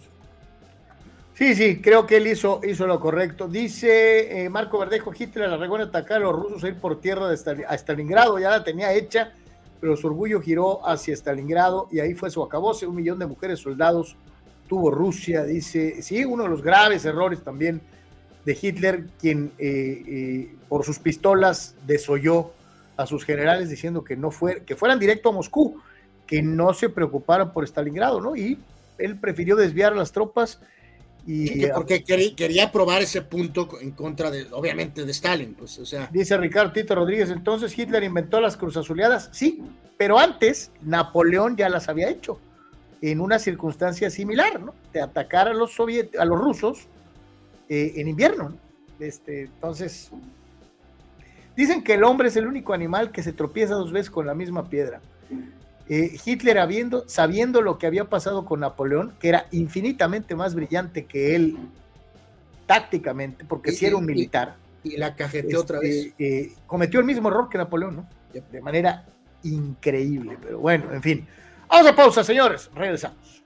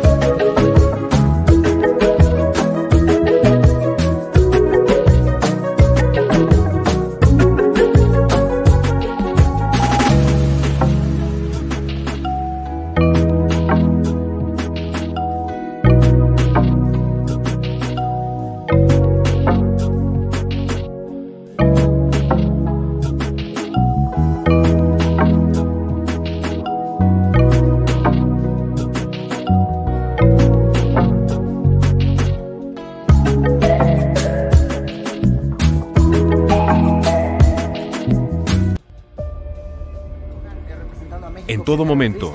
Este proyecto maravilloso, de verdad maravilloso. Y en cualquier lugar. La Secretaría de Seguridad. Klimbam. Diversión e información en un solo clic.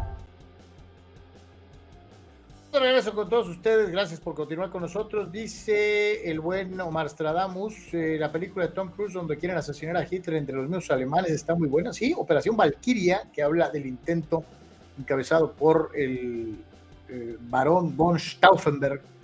Eh, de hecho, le pusieron una bomba, hubo muertos y todo, Hitler salió solamente con algo de polvo y un golpe en una pierna, ¿no? De manera increíble, es una realidad. Eh, dice Fidel, o sea que Napoleón era chemo y por eso la Cruz Azulió en Waterloo. Eh, no creo precisamente que sabía mucho de eso, pero en fin. Eh, Eduardo de San Diego dice, buena movie esa, Omar, dice el desenlace también, sí, Valkyria con el buen Tom Cruise. Este, Fíjate que retomando hace el personaje de von Stauffenberg, ¿no? es muy buena película, vale la pena, por supuesto, ¿no? Y este, sí, hay muchas entregas, Carlos, pero si no has visto, si no se ha visto Saving Private Ryan, este, hay que verla, es la máxima representación probablemente que hay de lo que es el descenso famoso en, Normandía, ¿no? Eh, digo, hay muchas críticas, ya, ya mencionaba por el tema de, que se van a unir el PGA Tour, Carlos de Golf y el Leaf, eh, pero te acuerdas que ayer veíamos las cifras de Benzema, eh, y va a ser interesante ver, porque esto va, porque esto tiene que ir porque no hay de otra, ¿no? No beneficia a nadie que haya dos tours. Se tienen que unir y encontrar un camino conjunto, pase lo que pase. Eh, eh, ve las ofertas que rechazaron estos jugadores para ser partícipes de Leaf, Carlos. Tiger, 800 millones. Rory McIlroy, 500. Hideki Matsuyama 300 y Will Salatoris 130 millones, Carlos. ¿Qué tal, eh? Y ahora no va a haber de otra. Se van a juntar. Pues Y- sí, sí, sí. Y, y- y reiteramos, la gente que sí dio el paso, pues se llevó su feria. A menos que tengan por ahí clausulitas así del contrato, letritas chiquitas, Carlos. No creo, lo dudo. Sí, yo, yo, yo tampoco voy por O ahí. sea, el dinero que les dieron eran, eran como bonos por firmar. Era lana de va. Sí, la cosa es, po- se daban esa lana por pirateárselos, pues, pues por llevárselos. Ahora Así que ya es. todos van a estar en la misma bolsita, pues ya no hay lana de por medio, ya no hay extras. Anuar, los padres blanquearon a Anuar. Eh, eh, eh, pues sí, pues, pues sí. Pues sí, o sea, eh, pues digo, 5 por 0, señores y señores. Blake Snell. eh, eh, sí, Blake Snell lleva dos victorias eh, en salidas consecutivas, lo cual habla de que a lo mejor ya, ya se dio cuenta que ya empezó la temporada. Este, el zurdo logra llevarse la victoria eh, y por blanqueada dentro de lo que fue el desafío para eh, el equipo de los Padrecitos. Seis entradas sólidas con solamente dos hits sin permitir carrera, dio tres bases no recibió eh, cuadrangular y ponchó un total de ocho enemigos, parte de un esfuerzo eh, eh, de cuatro lanzadores para el equipo que dirige Bob, Melvin en la victoria sobre los cachorritos, cinco carreras por cero. pues, pues reiteramos, ¿no? Pues sí, ok, una victoria, ok, perfecto. Para los, los padres en esta serie, reiteramos, rara de, de viernes, sábado, domingo y lunes, ¿no? Cuando ya lo habíamos dicho, es normal jueves, viernes, sábado y domingo, ¿no? Entonces, eh, dividen la serie entonces con los cachorritos. Ahora, a partir del día de hoy, eh, serie de dos partidos en contra de los marineros. Musgrove eh, en contra de Gilbert y eh, el día de mañana estará Michael Waka enfrentando a eh, Curly antes de que los padres viajen a Colorado donde jugarán tres partidos para posteriormente regresar y recibir a Cleveland 3 y a Tampa 3. Entonces, eh, Gary Sánchez con home run, Carlos. Obviamente sabemos que su carrera en Nueva York terminó eh, en el toilet. Eh, un paso muy discreto en Minnesota. Estuvo unos días en los Mets y ahora resulta que a lo mejor le cayó el 20, Carlos, de que si no se ponía las pilas, pues el siguiente destino, como lo habíamos dicho, eran los acereros de Monclova, ¿no? Eh, al menos en los primeros partidos, ha conectado home runs y le está dando algo de ofensiva en esa posición que tanto se había señalado en este humilde espacio. Nos había dicho Raúl Carlos con el tema de Nola o alguno de los otros elementos que habían jugado como catcher. Y ahora Sánchez, vamos a ver si puede sostener esto, al menos de ser alguna especie de amenaza, Carlos, en la posición de catcher. Hasta ahora lo ha hecho, ya con eh, varios hombros. Así que bueno, pues ahí está, enhorabuena, porque pues digo, eh, mal que bien, victoria es victoria, carnal, este, acomodé el lugar. Y eh, pues dicen que nunca es tarde para empezar. El problema es por qué empezaste tan tarde o por qué empiezas tan tarde este, y todavía tienes muchísimo que probar para un equipo que tenía eh, muchísimas expectativas eh, muy, muy altas de una u otra. Dice Eduardo de San Diego, ¿cuánto nos darían si quieren piratear deportes? Dice priceless. Eh, exacto, no tiene precio, correcto. Dani Pérez Vega, gran trabajo de Snell y como dije, es increíble como padre fan ver que tu catcher puede pegar con Ross. Dice, pensé que era algo imposible.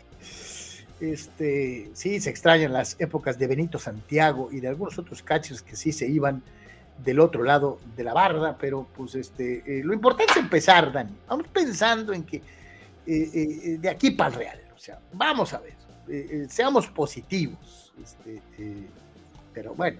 Fíjate que nos decía hace ratito Raúl Carlos, complementando el tema de la fecha del 6 de junio, un día como hoy, pero de hace 24 años, fue la final para muchos más épocas en la historia del fútbol mexicano, Toluca Atlas.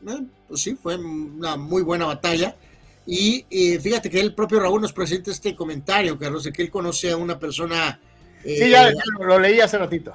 De, lo del, del ruso. en el D-Day, sí, así es. Eh, pero, pero, pero decía de que desde la perspectiva rusa, o sea, de que ellos venden su historia de que ellos fueron. Eh, pues sí, sí fueron los dos. No, bueno, o sea, eh, o sea pues fueron los dos. O sea, sí entró primero Rusia, pero después entraron los otros, y de hecho de ahí se deriva la partida de, pues Berlín. es, que, fue una situación estratégica. De hecho, los, los aliados esperaron casi dos años en lo que eh, Hitler peleaba, eh, eh, Alemania y, el eje peleaba contra, el, contra los, los, soviéticos en el frente oriental, en lo que ellos preparaban el golpe por el lado occidental. O sea, la idea era obligar a Hitler a pelear en dos frentes. O sea, fue una cuestión estratégica que le costó millones de vidas a, la Unión Soviética, eso es una realidad. Pero a final de cuentas, valió la pena la espera porque la, la guerra pues duró año y medio más eh, después de haber esperado durante tanto tiempo. Impresionante, más allá de la cuestión de los eh, soviéticos, eh, lo que tuvo que aguantar Inglaterra cuando ellos entraron en guerra desde 1938 de una u otra manera. Estaban solos. Solos. Literalmente. Entonces, este, pues así está, así está esta situación hablando precisamente de béisbol y eh, ya veíamos lo de los padrecitos, eh, esta, este, este es Fernando Tatís, ¿no? Este, este es eh, algo que también nos hizo llegar el buen Alex. Sí, sí, sí, por supuesto. Gracias, Alex, por el apoyo con la cuestión de las en palabras que hace rato teníamos del tema de las de Monterrey y también de lo que ayer platicábamos poquito, pero lo revivimos aquí en este espacio el día de hoy, que fue su visita a Tijuana, donde estuvo pues platicando eh, con algunos eh, pequeños eh, Fernando Tatís, ¿no? Vamos a escuchar a, al niño, al niño Moto en su visita a Tijuana. ahora, ahora, pues que pues no ha estado tan, no ha estado mal Anuar. yo le pediría más a Soto y a algunos de, los otros que al propio Tatís. Sí, hasta ahora en este regreso Tatís vamos a decir que bien. Este, y pues sí, se necesita que, bate mucho más Cronenworth y que bate mucho más con más poder Soto y obviamente este Machado, ¿no? Este es Fernando Tatís Jr. en Tijuana.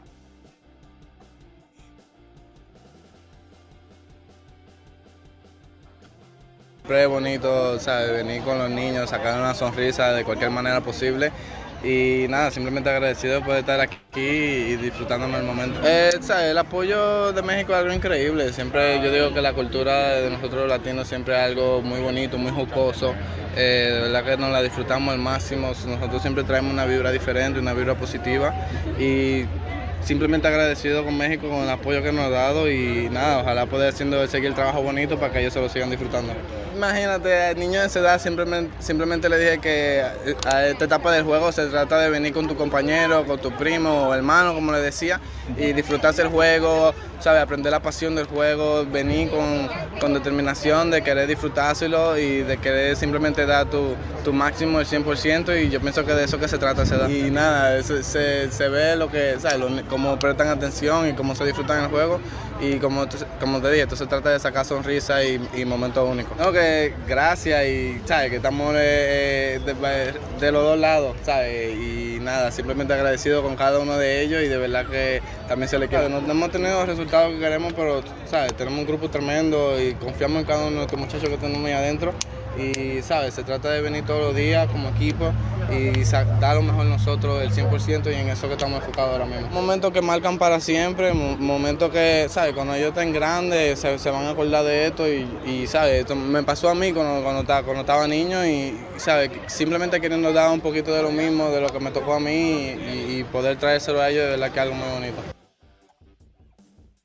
A mí me cae bien el niño, este, con todo y sus loqueras y con todos sus rollos, este, siento que es un, tipo eh, de una sola pieza, eh, se equivocó, ni para dónde hacerse, y ahí viene, ahí viene de regreso poquito a poquito. Dice Dani Pérez Vega, increíble, Luis Arres está teniendo una temporada tipo Tony del 94, con los hits de ayer llegó a punto 399 de average, dice, a lo mejor vemos historia este año, eh, híjole, cada vez es más difícil encontrar la posibilidad de un bateador de 400 de porcentaje, mi querido Dani.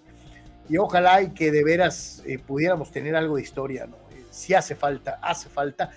Hay mucha gente que dice que lo que vimos con los Bonds, con los, eh, con los Sosas, con los Maguires, es complicado. Pero yo le digo algo, los récords de hits, o sea, los hiteros, son hasta más difíciles. ¿eh?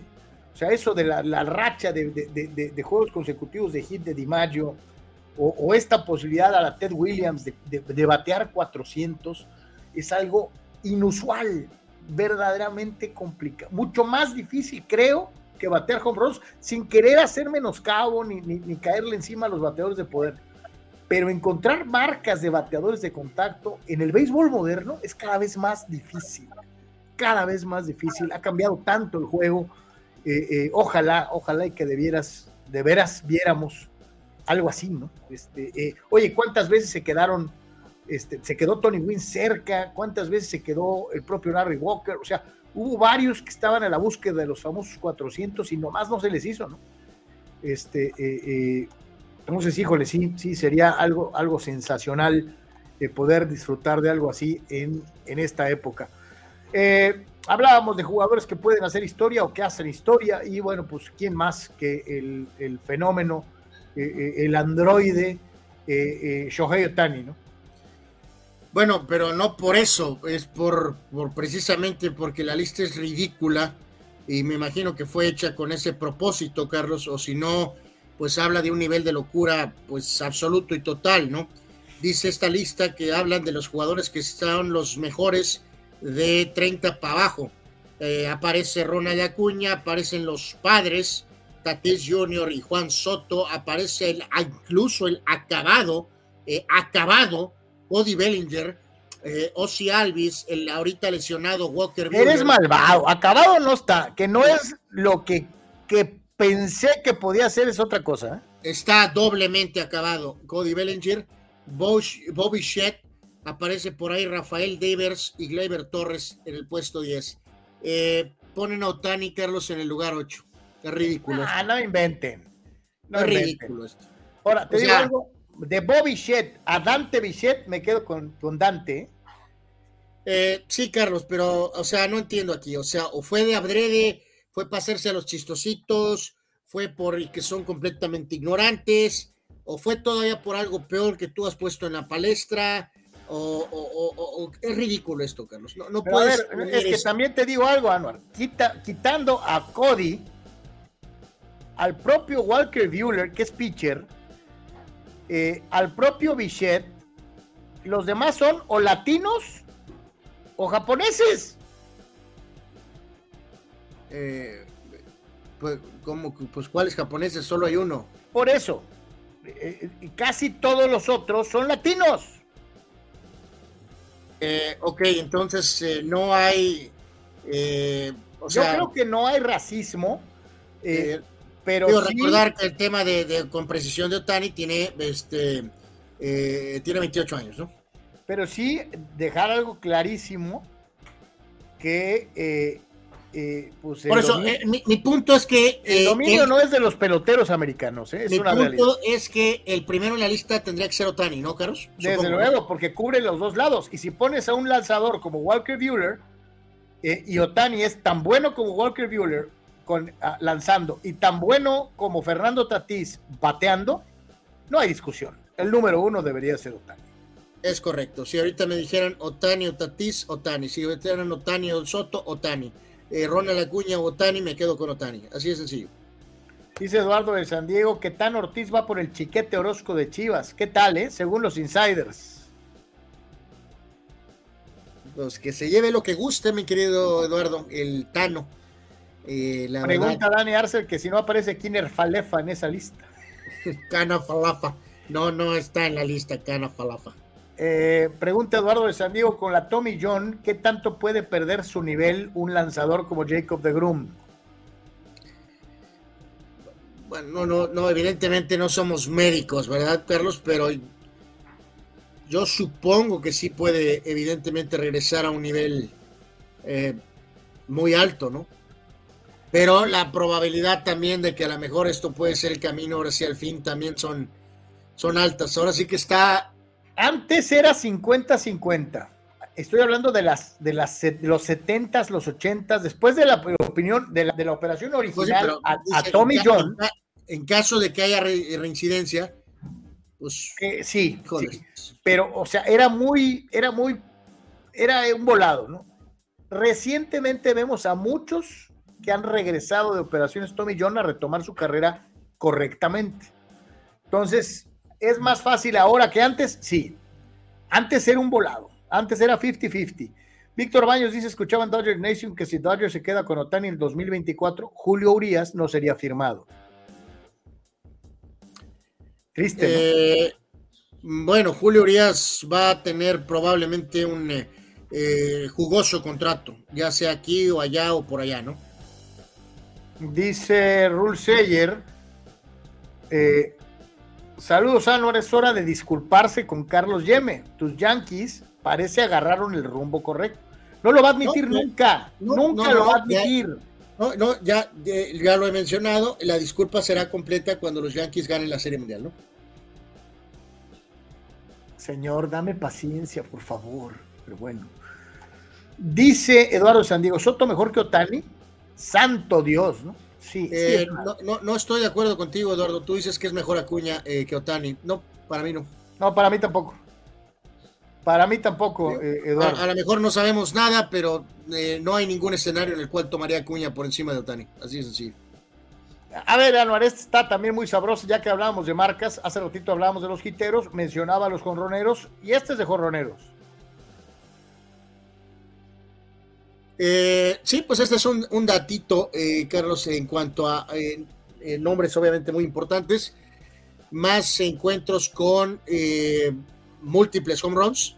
Babe Ruth lo hizo 72 veces, Bonds 71, Sosa Peralta 69, Maguire 67, Pujol 65, Willie May 63, Alex Rodríguez 62, Hank Aaron 62, Ken Griffey 55, al igual que Jimmy Fox. Aquí, Carlos, pues desafortunadamente en estos tiempos modernos, pues desafortunadamente se tiene que siempre mencionar eh, pues la porquería esa de la era de anabólicos y lamentablemente eh, hay detalles supuestamente en relación a Bonds, a Sosa, a Maguire, a Alex Rodríguez y se supone que básicamente, pero pues bueno, eh, pues esta es la No, lista. es que, Anuar, esa es la, la cuestión más. yo no conozco un deporte más hipócrita que el béisbol. Ellos Sí, o sea, lo- yo, yo te refiero, lo o sea, para mí esta lista, esta lista es la lista, es la lista sin asteriscos, sin nada de nada, esta es la lista, pero para mucha gente eh, pues representaría problemas, ¿no? Ellos lo permitían, no estaba baneado por reglamento. ¿Por qué tanto escándalo? O sea, si no estaba prohibido, estaba permitido, carajo. Es, es algo increíble, verdaderamente. Yo sé que el fondo moral, si no había prohibición, no había por, no hay por qué ponerles asterisco, carajo. Es si de verdad hubiera estado prohibido, pues entonces sí, que los corran del béisbol, pero no estaba prohibido. O sea, es increíble, ¿no? Pero bueno, dice Eduardo de San Diego, es su segunda cirugía para Jacob. No, no, eh, por eso, mi querido Eduardo, sin ser sin, ni remotamente nada, eh, por eso te digo, la verdad es que sí creo que es una incógnita, ¿no? O sea, no, no estoy muy seguro si va a poder levantarse de esta absolutamente, ¿no? Dani Pérez Vega tal vez no afecte tanto su mecánica, pero ya no podrá usar mucho su slider de 90 millas si quiere cuidar su codo y no ocupar eh, una, una un, tri, un, tri, un, trío, un, ¿qué? un trío a Tijuana. Sí, o sea, una, una tercera, pues, o sea, en pocas palabras. Y, y, y, y, reitero, Carlos, no nada más es este detalle, ha tenido otros detalles a lo largo de su carrera. Siempre ha sido un extraordinario pitcher, pero con muchos problemas de múltiples lesiones. Entonces, Anuar, ¿por qué no hay lanzadores de screwball en esta época? No, pues porque pues, pues mejor no se arriesgan, porque puede generar cuestiones. Por lo cual eso engrandece la figura de Fernando, el toro Valenzuela, que fue el último gran lanzador de tirabuzón. Ah, sí, que el Tan Ortiz, eh, sí, sí, el Tan Ortiz eh, Sox correcto. Eh, sí. Es el colmo Anuar que no le dé su lugar a Fernando. No, no, le doy todo el lugar, nada más no estoy atrapado en 1981, ¿no? Platícanos de los Toros de Tijuana, un equipo ganador, triunfador, que eh, tienen varios jugadores del juego de estrellas, ¿no? Eh, pues sí, evidentemente no hay sorpresa. Anuar, ahí anda Didi Gregorius. pues sí, Sí, sí, y ahí aquí hubiera acabado Gary Sánchez, Carlos. Este, eh, pero, pero bueno, en este caso, en, eh, en, eh, en, particular, entonces, para este Juego de Estrellas 2023 en el Estadio Centenario, el próximo día, o en lo que es la siguiente, perdón, la siguiente, o este siguiente juego en, turno en específico, para este próximo día 18. Eh, los elementos de los eh, Toros de Tijuana, un equipo triunfador, son eh, el señor eh, Jack Mayfield, obviamente el cañonero Félix Pérez, Luis Márquez, Nick Stroke y Faustino, Faustino Carrera. esto nos llevó a recordar, Carlos, un poquito a los primeros toros. ponía aquí el señor Esquivel en el comunicado la versión 2004 que tenía el Chapis Valencia, si recuerdo, creo que era el Chapis, a Enrique Quintanilla y a Julio César Hernández, y después dando el salto hasta el 2014 con José Contreras, aquel famoso pitcher cubano, 2015 con Miguel Oliva, eh, y bueno, o sea, lo que voy es cómo avanza el tiempo, ¿no, Carlos? 2016, Barry Enright, el propio Jason Orquides, bueno, pues parece que fue ayer, pero también ya el tiempo se mueve Así que eh, son cinco los representantes de los toros para este próximo Juego de Estrellas del día 18 de junio. Y como decías tú, pues por ahí hay algunos otros nombres eh, de los otros equipos, ¿no? Sí, ahí de llamar la atención, ahí anda, pues obviamente, eh, Didi Gregorius, por citar solamente algunos de los conocidos, dentro de lo que es precisamente. ahí está el propio eh, Wirfin Obispo, puede ser el propio Henry Rutia, que llegó a estar aquí en Tijuana brevemente, algunos de esos jugadores eh, de, un hombre, pero sí, el hombre que reemplazó a Derek Jeter, que lo hizo bien por muchos años, que fue líder, Carlos, de los Yankees, ahora está en el juego de estrellas de la Liga Mexicana. Dice, dice, ah, Eduardo, dice, no, no me malentienda, al contrario, digo que para nada Acuña encima de Otani, ¿ok? Víctor dice, perdonar algún día a Barry Bonds, para mí esteroides o no esteroides era un super pelotero a pesar de que le daban bases por bolas internacionales y aún así pegaba infinidad de cuadrangulares, dice el buen Víctor. A mí se me hace una situación injusta totalmente, pero ¿qué puedes esperar de un deporte? Y, no es que yo, ojo, no estoy diciendo que odie al béisbol, pero me revienta esta doble moral del béisbol de los Estados Unidos. Eh, eh, esta situación de eh, tener castigado a Pete Rose eh, eh, y no separar lo que fue el pelotero de, de, de, del manager y del apostador, ¿no? O sea, y así como esa, hay muchas, muchas circunstancias, Víctor, que a mí en lo particular me molesta de las grandes ligas. Dice Eduardo de San Diego, a ver dónde queda Otani en esa lista al final de su carrera siendo pitcher. ¿Va a durar más de pitcher que de bateador o va a durar más de bateador que de pitcher, Anuar? Pues en algún momento cuando llegó pensamos que iba a haber una separación de esto, Carlos, pero a mí, eh, mi querido Eduardo, yo no veo que esto se vaya a separar. Eh, pues es bastante buen pitcher, que si se va a volver el mejor pitcher todos los años y va a ganar tres sayons y va a tirar cuatro sin hit, probablemente no, pero es bastante eh, sólido como pitcher. O sea, yo, yo no veo que esto acabe pronto, pero sinceramente, ¿no? Sí, sí, sí, totalmente. Este, o sea, esa era, la, el, lo que se hablaba, ¿te acuerdas cuando llegó? Que a lo mejor iban a ser un par de años, tal vez, y que se iba a quedar evidentemente solamente como bateador. Pues la verdad, yo no veo por qué ahorita se detenga esa situación. Sí, yo, yo estoy de acuerdo contigo. Ahí sí que eh, yo, si ya no lo quitaron, ¿sabes, sabes por, Digo, aplica para los otros peloteros eso de que estar cansados y que, y que los descansos programados y que esto, pero este compa, evidentemente a él no le llegó el memo, ¿no?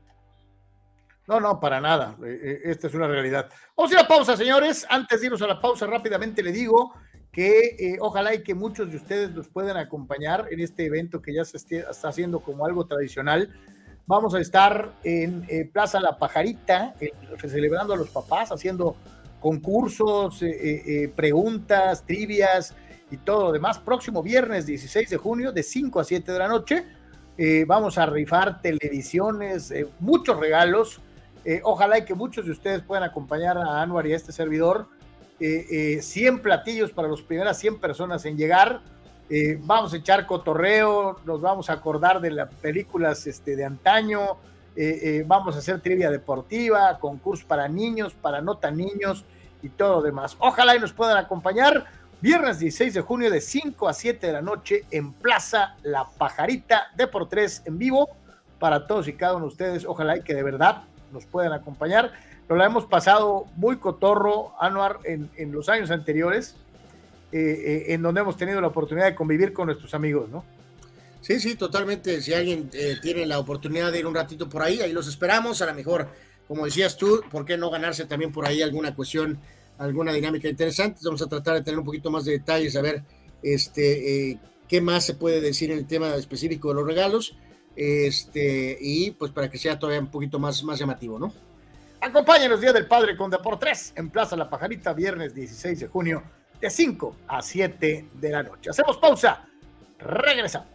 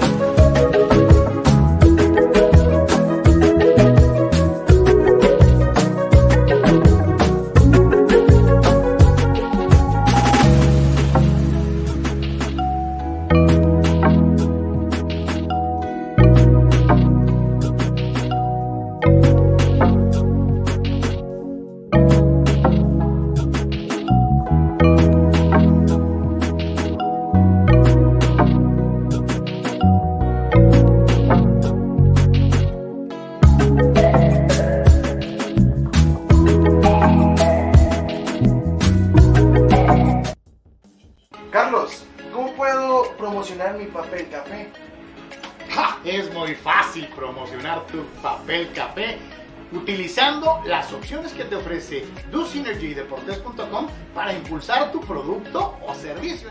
Puedes tener una sesión fotográfica o de video, puedes tener un landing page o publicidad absolutamente efectiva en Google Ads y en Facebook Ads. Todo desde 299 dólares. Tu Synergy de por 3 te da la mejor opción para impulsar tu producto. Notizona MX. Conoce la información de primera mano. Periodistas con años de trayectoria y credibilidad. Alta calidad de producción. Entrevistas exclusivas. Transmisiones en vivo con gráficos integrados. Multiplataforma digital. Notizona MX. La conversación es contigo. Con todos ustedes. Muchas gracias por continuar en Deportes y seguir platicando de deportes el día de hoy y agradeciendo como siempre que sea parte de esto que estamos haciendo con muchísimo gusto para todos y cada uno de ustedes. Y de verdad, ojalá y que muchos nos puedan acompañar allá en La Pajarita para agarrar cotorreo y divertirnos juntos platicando de deportes. Eh, me llama mucho la atención dos breves dinámicas dentro de lo que es el mundo del fútbol americano profesional, pero no nos podíamos quedar con las ganas porque la verdad sí vale la pena eh, mencionarlas. Eh, híjole, caray, vean esto. todos los pasadores que son líderes en sus respectivos equipos, ¿verdad, no?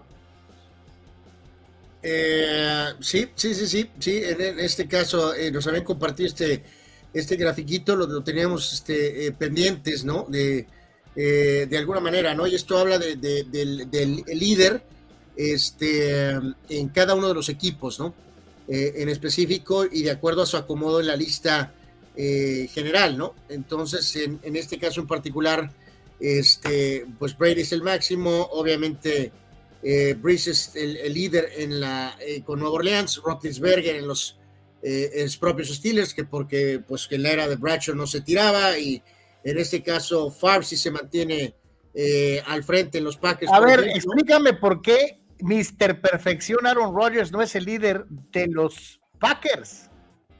Eh, pues sí, sí, sí, sí. Este, básicamente, pues yo creo que el propio estilo, a lo mejor más todavía arriesgado, Carlos, de, de, de le representó eh, pues un poco más de yardas. Eh, eh, que a, Rogers, que es un juego un poco más de control. Ya hemos presentado ampliamente sus estadísticas eh, en cuanto al porcentaje de intercepciones que tiene Rogers, ¿no? Es ridículo. Entonces, este, queda claro que, que pues, al lanzar un poco más far, de alguna forma, pues, este, le, le, generó en tener más yardas, ¿no? Porque en este caso en particular, Rogers tiene 230 juegos 223 eh, aperturas y tiene 59.055 yardas, ¿no? Eh, y, en este caso, en, específico, eh, pues Favre tiene 61.000, ¿no? Hay algunos equipos en los que me llama la atención. No, señores, en los Raiders no es Kenny Stabler, no es Jim Plunkett. Eh, e, es increíble, Anor, que los grandes nombres de leyenda no sean los número uno en el equipo de los malosos. Es Derek Carr. Eh, sí. Sí, sí, sí. Pues bueno, pues lo, mismo que, mencioné eh, ahorita, Carlos, ¿no? O sea, gente como tú, pues sale con que, pues que antes no se tiraba tanto, ¿no? Entonces, por eso Rivers está por encima de, de Fouts. Obviamente, Rotlisberger despedaza a Bracho. Eh, eh, en fin, pero pues el, tema es que, pues, según tú es... Pues, y, no, no, a, ver, así como aprovechas la curva, según tú, para, para atacarme, te la regreso. Tú que tanto dices que Dan Marino debería de haber vendido tacos dorados afuera de los estadios, es el líder de todos los tiempos de los Delfines de Miami y respetuoso escuincle fulano. Eh, no, no, pues ya hemos visto la clase de miserables corebacks que ha habido después de, de, él, Carlos? O sea, pues es muy sencilla la respuesta. Eh, o sea, los Dolphins no han tenido a, un Philip Rivers, Carlos. Si no, pues sabrá Dios qué hubiera pasado, ¿no? ¿Qué tienes que decir respecto a Broadway, Joe Namath, que todavía sigue siendo el líder de los Jets? Bueno, por eso, pero ve la paupérrima cifra, 27 mil yardas. O sea, esa cifra de 27 mil yardas es una cifra de tus setenteras, pues.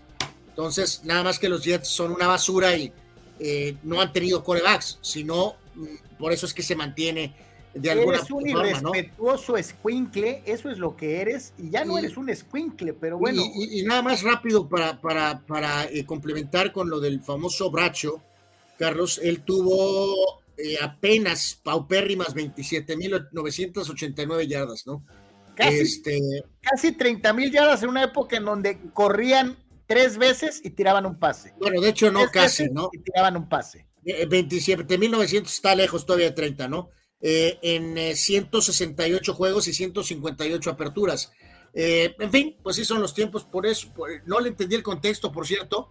No sé si hackeaste la cuenta de la, de la NFL hace rato, porque eh, apareció hace un rato algo de un Ah, no, me faltan, me faltan dos anillos todavía, mira.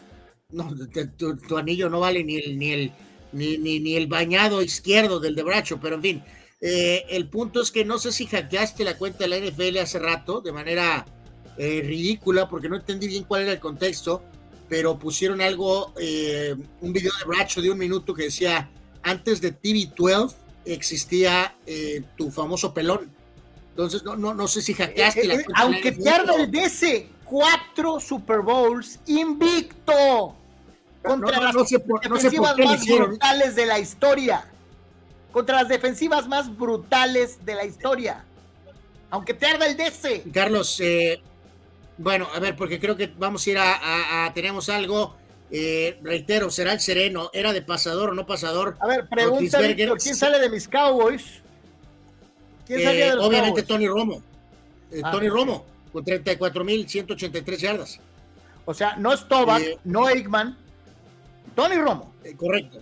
Por eso, y te reitero, eh, Roethlisberger tuvo 64 mil yardas, Carlos, contra 27 mil de Bracho. Eso en mi libro es una madriza, Carlos. En una carrera mucho más larga.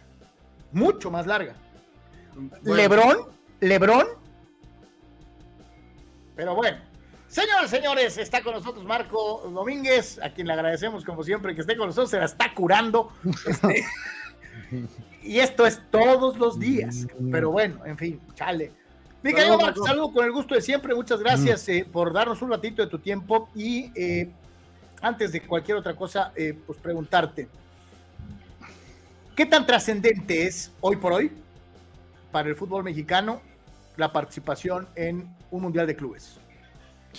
¿Qué tal? Los saludo, Carlos Anuar. Pues creo que eh, importante sería trascender, trascender en un mundial de clubes. Está lo de lo de Tigres, yo viendo al, al León, este equipo tal vez no tan eh, espectacular en cuanto al plantel, pero muy bien dirigido. Eh, imagínense si lo llega a agarrar el, el City, por ejemplo, cómo nos iría.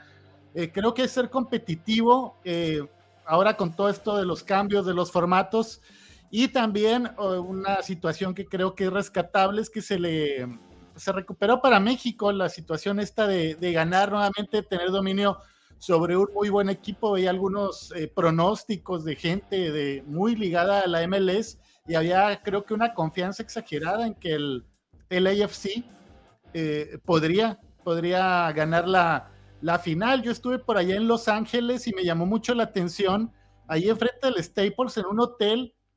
Supongo que ahí estaba el León porque había una cantidad impresionante de camisetas verdes ahí, ahí caminando, caminando en, en, la, en esa zona de, de, Los Ángeles, cerca del estadio del LAFC. Así que, bueno, en resumen, creo que es importante también para una organización como la de Grupo Pachuca, que nuevamente vuelve a estar ahí con, con uno de sus equipos. El Pachuca ya estuvo ahí, no con éxito, pero ahora con, con este León que pues confirma, creo que sobre todo es la confirmación de un muy buen entrenador como, como Nicolás Larcamón. Y fíjate, digo, qué bueno que lo mencionas, porque yo te digo algo, creo que sí es importante, y, creo que es más importante aún establecer lo que mencionabas, no nomás es ir a participar, creo que, que sí es algo eh, que debe llamar la atención, lo que fue la actuación aquella del legendario Necaxa en un torneo de invitación, eh, en donde se dio el lujo inclusive de faltar al respeto al Real Madrid, de esta participación de Tigres en donde llega a una final por primera vez para los equipos representantes de CONCACAF. Y aunque no es la mejor versión de León, creo que están bien dirigidos eh, eh, y creo que tienen jugadores que pueden hasta cierto punto, si asumen la responsabilidad, eh, pelear por llegar un poquito más arriba. como siempre, pues nos va a tocar vernos las caras con árabes o con africanos. Y yo sí soy de la idea de que León, si de veras se concentra, puede llegar un poquito más adelante. Pues, lo, que sí, lo, que sí, creo también es que tiene que cambiar el formato, el formato del, del Mundial de Clubes. Creo que este pues sería muy importante porque estamos prácticamente para ver a, al, al, equipo europeo y a ver, a ver quién llega a la final a tratar de, de hacerle algo de sombra, pero eh, veo muy difícil que con este formato eh, se le pueda hacer algo al, europeo, en este caso, sobre todo si gana el City. Sí, que hay que decirlo, ¿no? No, no sé por qué, pero a, a, mermó eh, mucho, Marco, este, este, este, eh, la, la, la, presencia inicial, ¿no? Eh, más en este formato, ¿no? Está lo, de, lo del Mundial ese de Brasil de Necaxa está mucho más atrás, pero pues vimos lo que pasó con Tigres, ¿no? Que cuando cambiaron la cuestión de jugar, eh, si es que no estabas eh, eliminado con la sorpresa del primer juego, pues al jugar contra el sudamericano te permitía llegar a la final contra el europeo, ¿no? A diferencia de quedarte contra o el equipo menor o perder siempre contra el equipo europeo, ¿no? Entonces, eh, lo malo es que el cambio que viene es el Mundial monstruoso de clubes, ¿no? Que sabrá Dios cómo van a hacer eso, ni qué onda, ¿no? Pero mientras estemos en este formato, pues aquí se supone que habrá que eh, nada más tener la definición del, del, tema de Conmebol y pensar que pues si se mantiene esa situación, pues a lo mejor puedes llegar a la final con el City donde te van a hacer seis o siete en, en la final sin ningún problema, ¿no? Sin despeinarse. Esa es la realidad. Sí, sí, definitivamente creo que incluso el, el equipo que vaya de, de, Conmebol va a tener un, un, compromiso muy complicado frente a este equipo que está jugando también. Ahora eh, pues hay que esperar la, la, final de la Champions, donde es amplio favorito, pero en estos partidos a, bueno, en estas eliminatorias, en estas finales a un solo partido, pues se le, se le, se le podría ir en un mal día, en un día que no salgan de vena los, el equipo de Guardiola tener algún, alguna complicación, pero sí, obviamente es el, el gran favorito para llegar. Oye, si, si, si pierde contra el Inter, eh, Marco, tiene que aventarse una como el Tano digno y literalmente renunciar ahí en la conferencia de prensa, ¿no? Sería el acabose del mundo. O sea, digo, está sí. bien darle darle crédito al Inter, pero no manches, si pierden esta sí es para tirarte de ahí arriba, ¿no? Literalmente. Sí, como... está, está ideal porque la que perdió contra el Chelsea también como gran favorito, pero decías, pues el Chelsea con Tuchel, bien dirigido, más armado, pero si nos vamos desde la dirección técnica, con Isagi, el plantel, eh, está, está todo, todo preparado. Ahora con Haaland, que está viendo también, leyendo una estadística y oyendo algunos comentarios de la gran diferencia y el potencial, las dudas que había sobre Erling Haaland y lo que le ha dado de, mayor potencial en comparación a lo que sucedía en aquellos años cuando el Kun Agüero y, y, esta situación de Guardiola de no estar convencido de jugar con un 9, ahora ha descubierto pues esta posibilidad y lo que le da un jugador como el, como el noruego. Escuchamos a Nicolás Larcamón, director técnico de León, eh, y regresamos a seguir comentando un poquito con todos ustedes aquí en Deportes.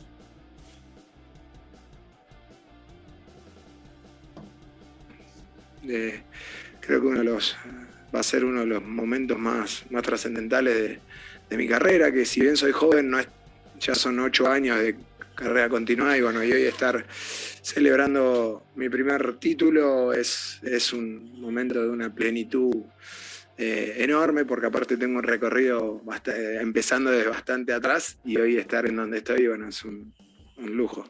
La verdad es que nos sorprendió un poco el cambio de sistema que, que plantearon, que planteó Steve.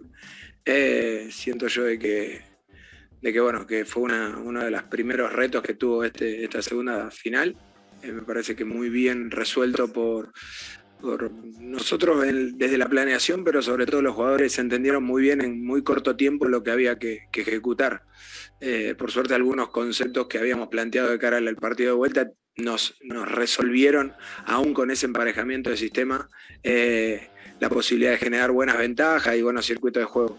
Coincido que que, resolvimos bien, gestionamos bien los momentos del partido, en donde ellos quizás se venían con, más fuerza quizás que, funcionamiento, pero, profundizaban y, sobre todo dominaban. Eh, creo que subimos a sortear ese primer cuarto de hora de partido y después creo que volvió a ser una, tónica de, partido en donde fuimos, claro, eh, dominadores, sobre todo el, volumen de juego cuando nos propusimos marcarlo fue favorable a nosotros. Y, bueno, muy, muy contento y muy agradecido con los jugadores. Los jugadores creo que hoy vuelven a, ratificar en un contexto bien, bien exigente las capacidades que tienen. Yo pensé que le iba a agradecer a Cherundolo. Qué desastre traía. por regalarme el, juego, técnico. Sí, y luego eh, también, eh, de acuerdo, no seguía el LFC, pero salió con esta línea de tres centrales, de cinco, que se notaba claramente que el equipo estaba totalmente desarticulado y aprovechó el León y lo, lo ganó bien. Experimentó en un juego clave Cherundolo y creo que le ganó la partida, pero lejos, Larcamón. Jimmy Lozano tiene, tiene 44 años y todos lo percibimos como un técnico joven. Nicolás Larcamón tiene 38 y sin embargo es un técnico foráneo al cual en México le hemos dado una enorme bola, señalando que pues, es un muy buen técnico después de haber tenido sus, aquellas actuaciones con, la pedacera que es Puebla. Ahora con León, pues ya tiene este que es, como dijo él, su primer título. ¿Por qué la percepción varía tanto, Marco eh, eh, Domínguez, allá en Ensenada, entre un técnico extranjero de 38 años con un técnico mexicano de 44? En, en este caso, creo que eh, en, el, en el fútbol, en el fútbol, en lo que ofrecen los equipos. Yo veo al Pachuca de Almada con todo y lo dicen que es algo complejo este señor en su personalidad, pero ves, eh, eh, le llamo yo como equipos de autor. Ves un equipo y sabes que es de este señor y creo que es un caso similar al de al del Arcamón, a Jimmy, tal vez las elecciones, elecciones que ha tenido, además de las selecciones que ha dirigido, no le han permitido mostrar ese sello con Necaxa, sí se lo desarmaron y batalló un poco, mantuvo al equipo ahí en repesca, pero eh, también en una situación similar, creo que el Arcamón a un, plantel muy limitado como Puebla le sacó más provecho. Creo que ha demostrado más el Arcamón que, que Jimmy. A Jimmy hay que verlo en, otro plantel y que elija mejor también algunos técnicos eh, a la hora de tomar el trabajo. Lo de Necaxa, eh, Jimmy Lozano pues no le fue bien, está lo de lo de Lilini que lo salvaron ahí de selecciones nacionales, pero hubiera dinamitado también su carrera, lo, lo que logró con Pumas yéndose al equipo de Necaxa. el, propio Memo Vázquez, o sea, sí pegó una, Marco, pero después petardeó también ahí en ese cementerio que es eh, que es Necaxa, ¿no? Y, Lozano comprometió un poquito su capital eh, público, ¿no? Este, su capital olímpico un poquito lo, lo comprometió ahí en aras de, de, pues, de chambear, ¿no? Es un buen ejemplo el de Memo Vázquez, Anuar, que mencionas. ¿Recuerdas que después de aquella eh, semifinal que pierde con Monterrey, ya casi al final jugando muy bien, sonaba para Toluca, Monterrey y terminó en San Luis? De Necaxa se fue a San Luis y pues de ahí ya no se recuperó. Te pregunta Eduardo en San Diego, ¿por qué no tenemos entrenador aún, Marco? ¿Qué sabes? Pues estoy asustado. Eh, eh, amanecí un poco mal de salud, fuimos al doctor, luego Carlos... Que todo bien, Marco. Eh, todo, todo va mejor, Carlos, un abrazo. Supe lo que pasaste la semana pasada, se me enfermó mi, mi mascota, mi perrita, entonces no, no traía cabeza. Y luego leo por ahí con todo esto que me está pasando, que suena pesolano. Pesolano para el América. Marco, que tiene que ser la gente, ¿no? Después del fracaso en en Valladolid, ¿no? Que está buscando algún incauto que caiga aquí, ¿no? Pero eh, ridículo. Y en Pachuca se fue este señor. se, fue este señor y vimos el contraste de un verdadero técnico que llegó y con el mismo plantel hizo cosas totalmente diferentes. También cuando estaba Pesolano en Pachuca yo no entendía por qué tanta paciencia a este señor que, que siempre tuvo al equipo allá los tumbos y mucho menos entiendo después de la experiencia. Sí, estuvo en España, pero nos damos cuenta también que si el técnico mexicano se decidiera el buen entrenador, podría trabajar sin ningún problema en España si este señor lo, lo logró y estuvo a punto de salvar al equipo. Eh, en otro orden de ideas, mi querido Marco, ya se hizo oficial. Hace ratito ya mostramos hasta su nueva camiseta eh, color acerero de Pittsburgh, pero pues finalmente llegó a la conclusión de manera oficial la era Karim Benzema con el Real Madrid. Tu evaluación de eh, paso del francés por el conjunto merengue. A mí me encanta, es un jugador que desde que llegó de Francia, de, de Lyon, eh, se hablaba, pero eh, no sé si recuerden que en ese momento se hablaba más como de una especie de, de Zidane.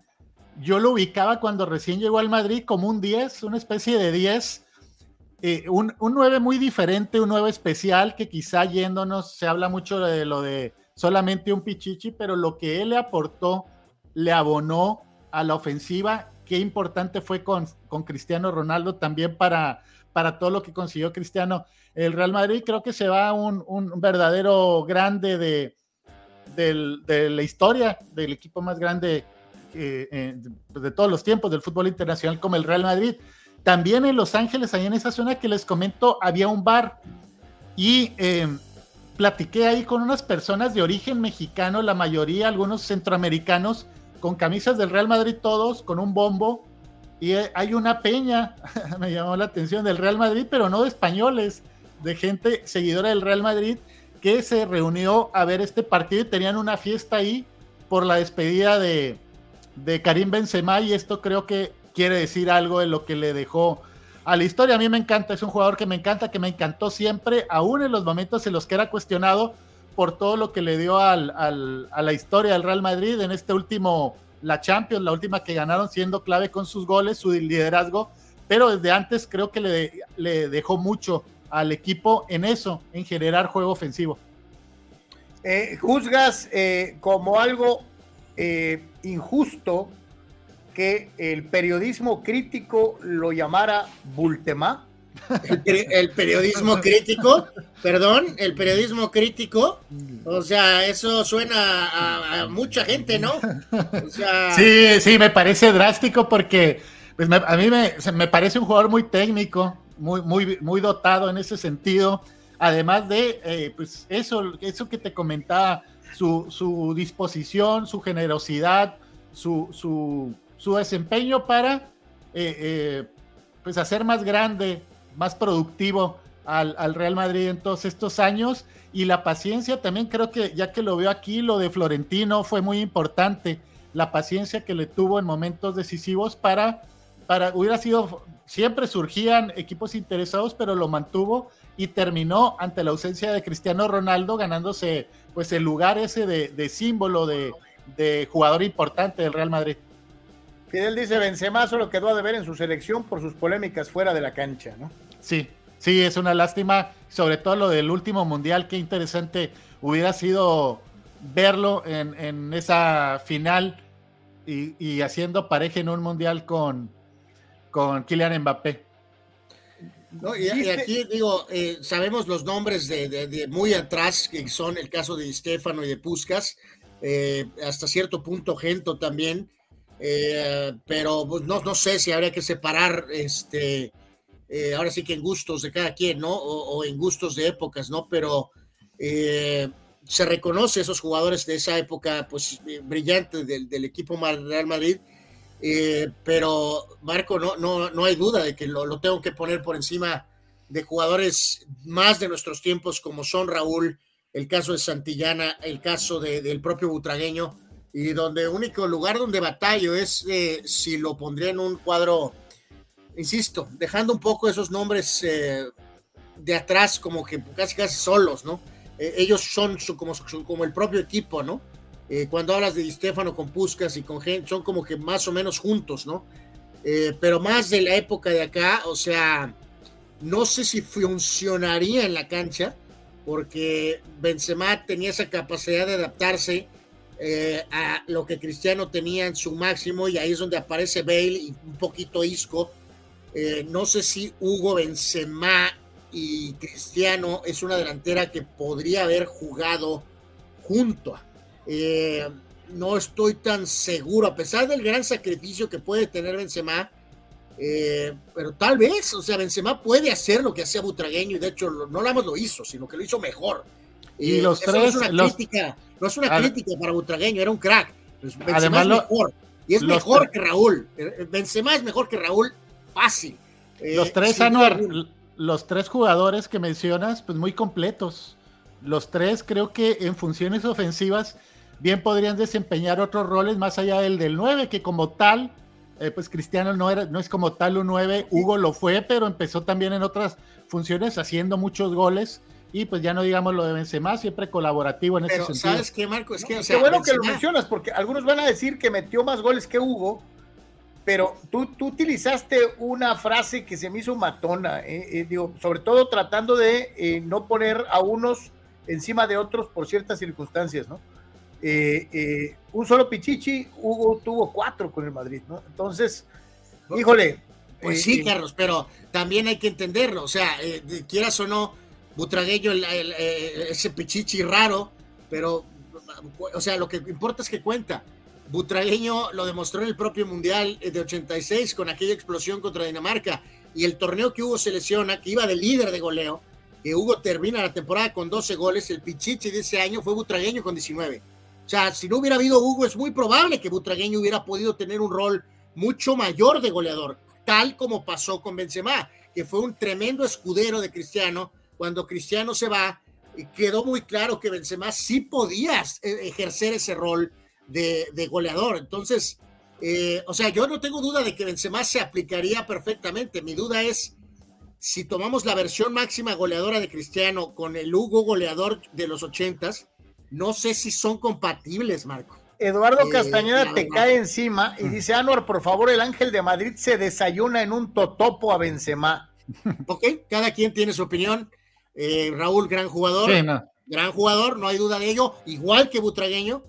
Eh, pero sorry, yo creo que Benzema los ajusta los dos. Eh, Incluso aquella primera temporada de Hugo, recuerdan con el, con el equipo del, del Real Madrid, que Valdano, antes de, de- los pichichis de Hugo Valdano, eh, fue pichichi y, y trabajaron muy bien los dos como, como goleadores, pero adaptando funciones y haciendo una muy buena pareja ahí adelante. y, y con Butragueño, o sea, eran, clara- era un Además- 4-3-3, claramente era un 4-3-3 eh, de aquella Eh, época. dice, dice Juan Antonio Benzema y Mbappé ganaron lo que le falta al otro. Y tiene razón. ¿A, a- a cuál otro? O sea, Benzema y Mbappé ganaron lo que le falta uno al otro. Uno gana con selecciones y Benzema ganó en Champions. ¿no? Eh, pues sí. Eh, no quiero que se me pase aquí, Carlos, eh, hablando de Carlos. Gracias a Carlos Tapia, eh, como siempre, por su aportación. Gracias, Carlos. Muchas gracias. Gracias, que es también americanista, por cierto, de, de, de ultra hueso. Eh, eh, O sea, Colorado. estás hablando de una persona con buen gusto, ¿no? Este, Eh, algo así, creo que nos decía eh, un día como hoy del 69. eh, ah, sí, ajá, lo- que, que chocó ahí con el comisionado que porque lo estaban obligando a que vendiera su bar para poder estar trabajando en la NFL.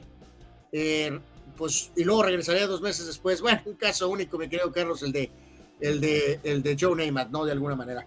Eh, no, no, no, es un caso. eh, y ahora a ver qué pasa, Marco, con quién rayos viene. O sea, Daniel Arce dice, ¿qué les parece este triplete? Jovic, Mariano y Hazard de 10. no, pues no sé, no, no sé, a lo mejor pa- para Cholos, ¿no? A lo mejor estaría bien. Eh, Veía, veía que está sonando este Vlaovic, que, que está en la Juventus, que estuvo en la Fiorentina, eh, se lo están peleando por ahí, bueno, los, lo han buscado Real Madrid y, y Bayern Múnich, que a mí me suena más por el tipo de jugador que es, que estuvo en el Mundial.